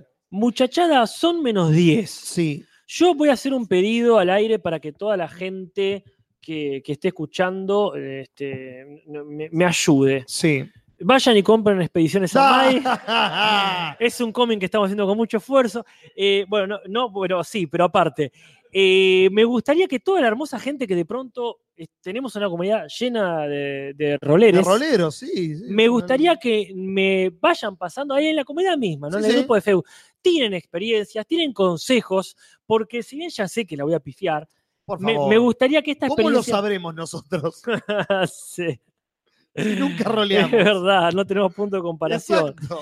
Pero me gustaría que, ya que tanta experiencia hay eh, al respecto, nos tiren ahí consejos, tips y tops y tups para que eh, tengamos una, lleguemos por lo menos a buen puerto. Quizá no hay que esperábamos llegar. No, Pero a uno- no, a un puerto eso amigo. Seguro.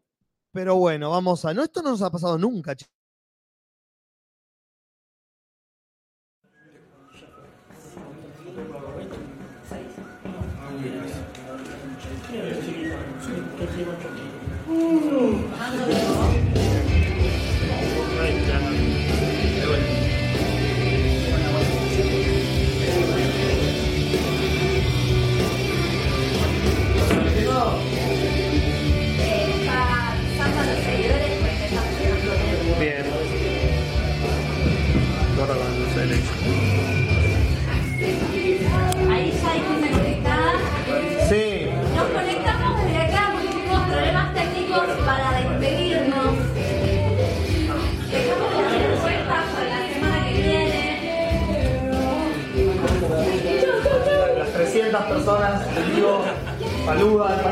Parece menos. Es una cuestión de la conexión.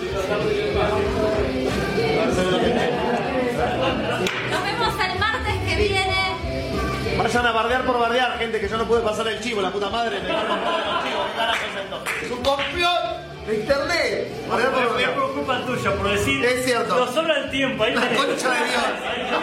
Concha de Dios. No, es cierto, es Sergio Deni y el tiempo. Sí, sí, el tiempo.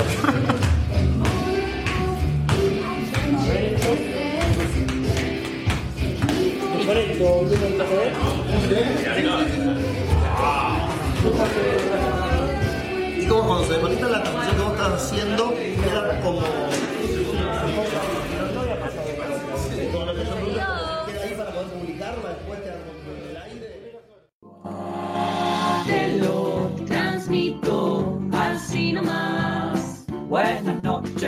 Podcast en vivo en YouTube. Comunidad dichosa. Placer si cruzo me quema. Hola, soy José Luis Centurión. De los hornos. Me llamo Joel, soy de. Te lo transmito así nomás. Encantada de verlos aquí. Gente, nos vemos algún día y recuerden, no se suiciden, ni mucho menos.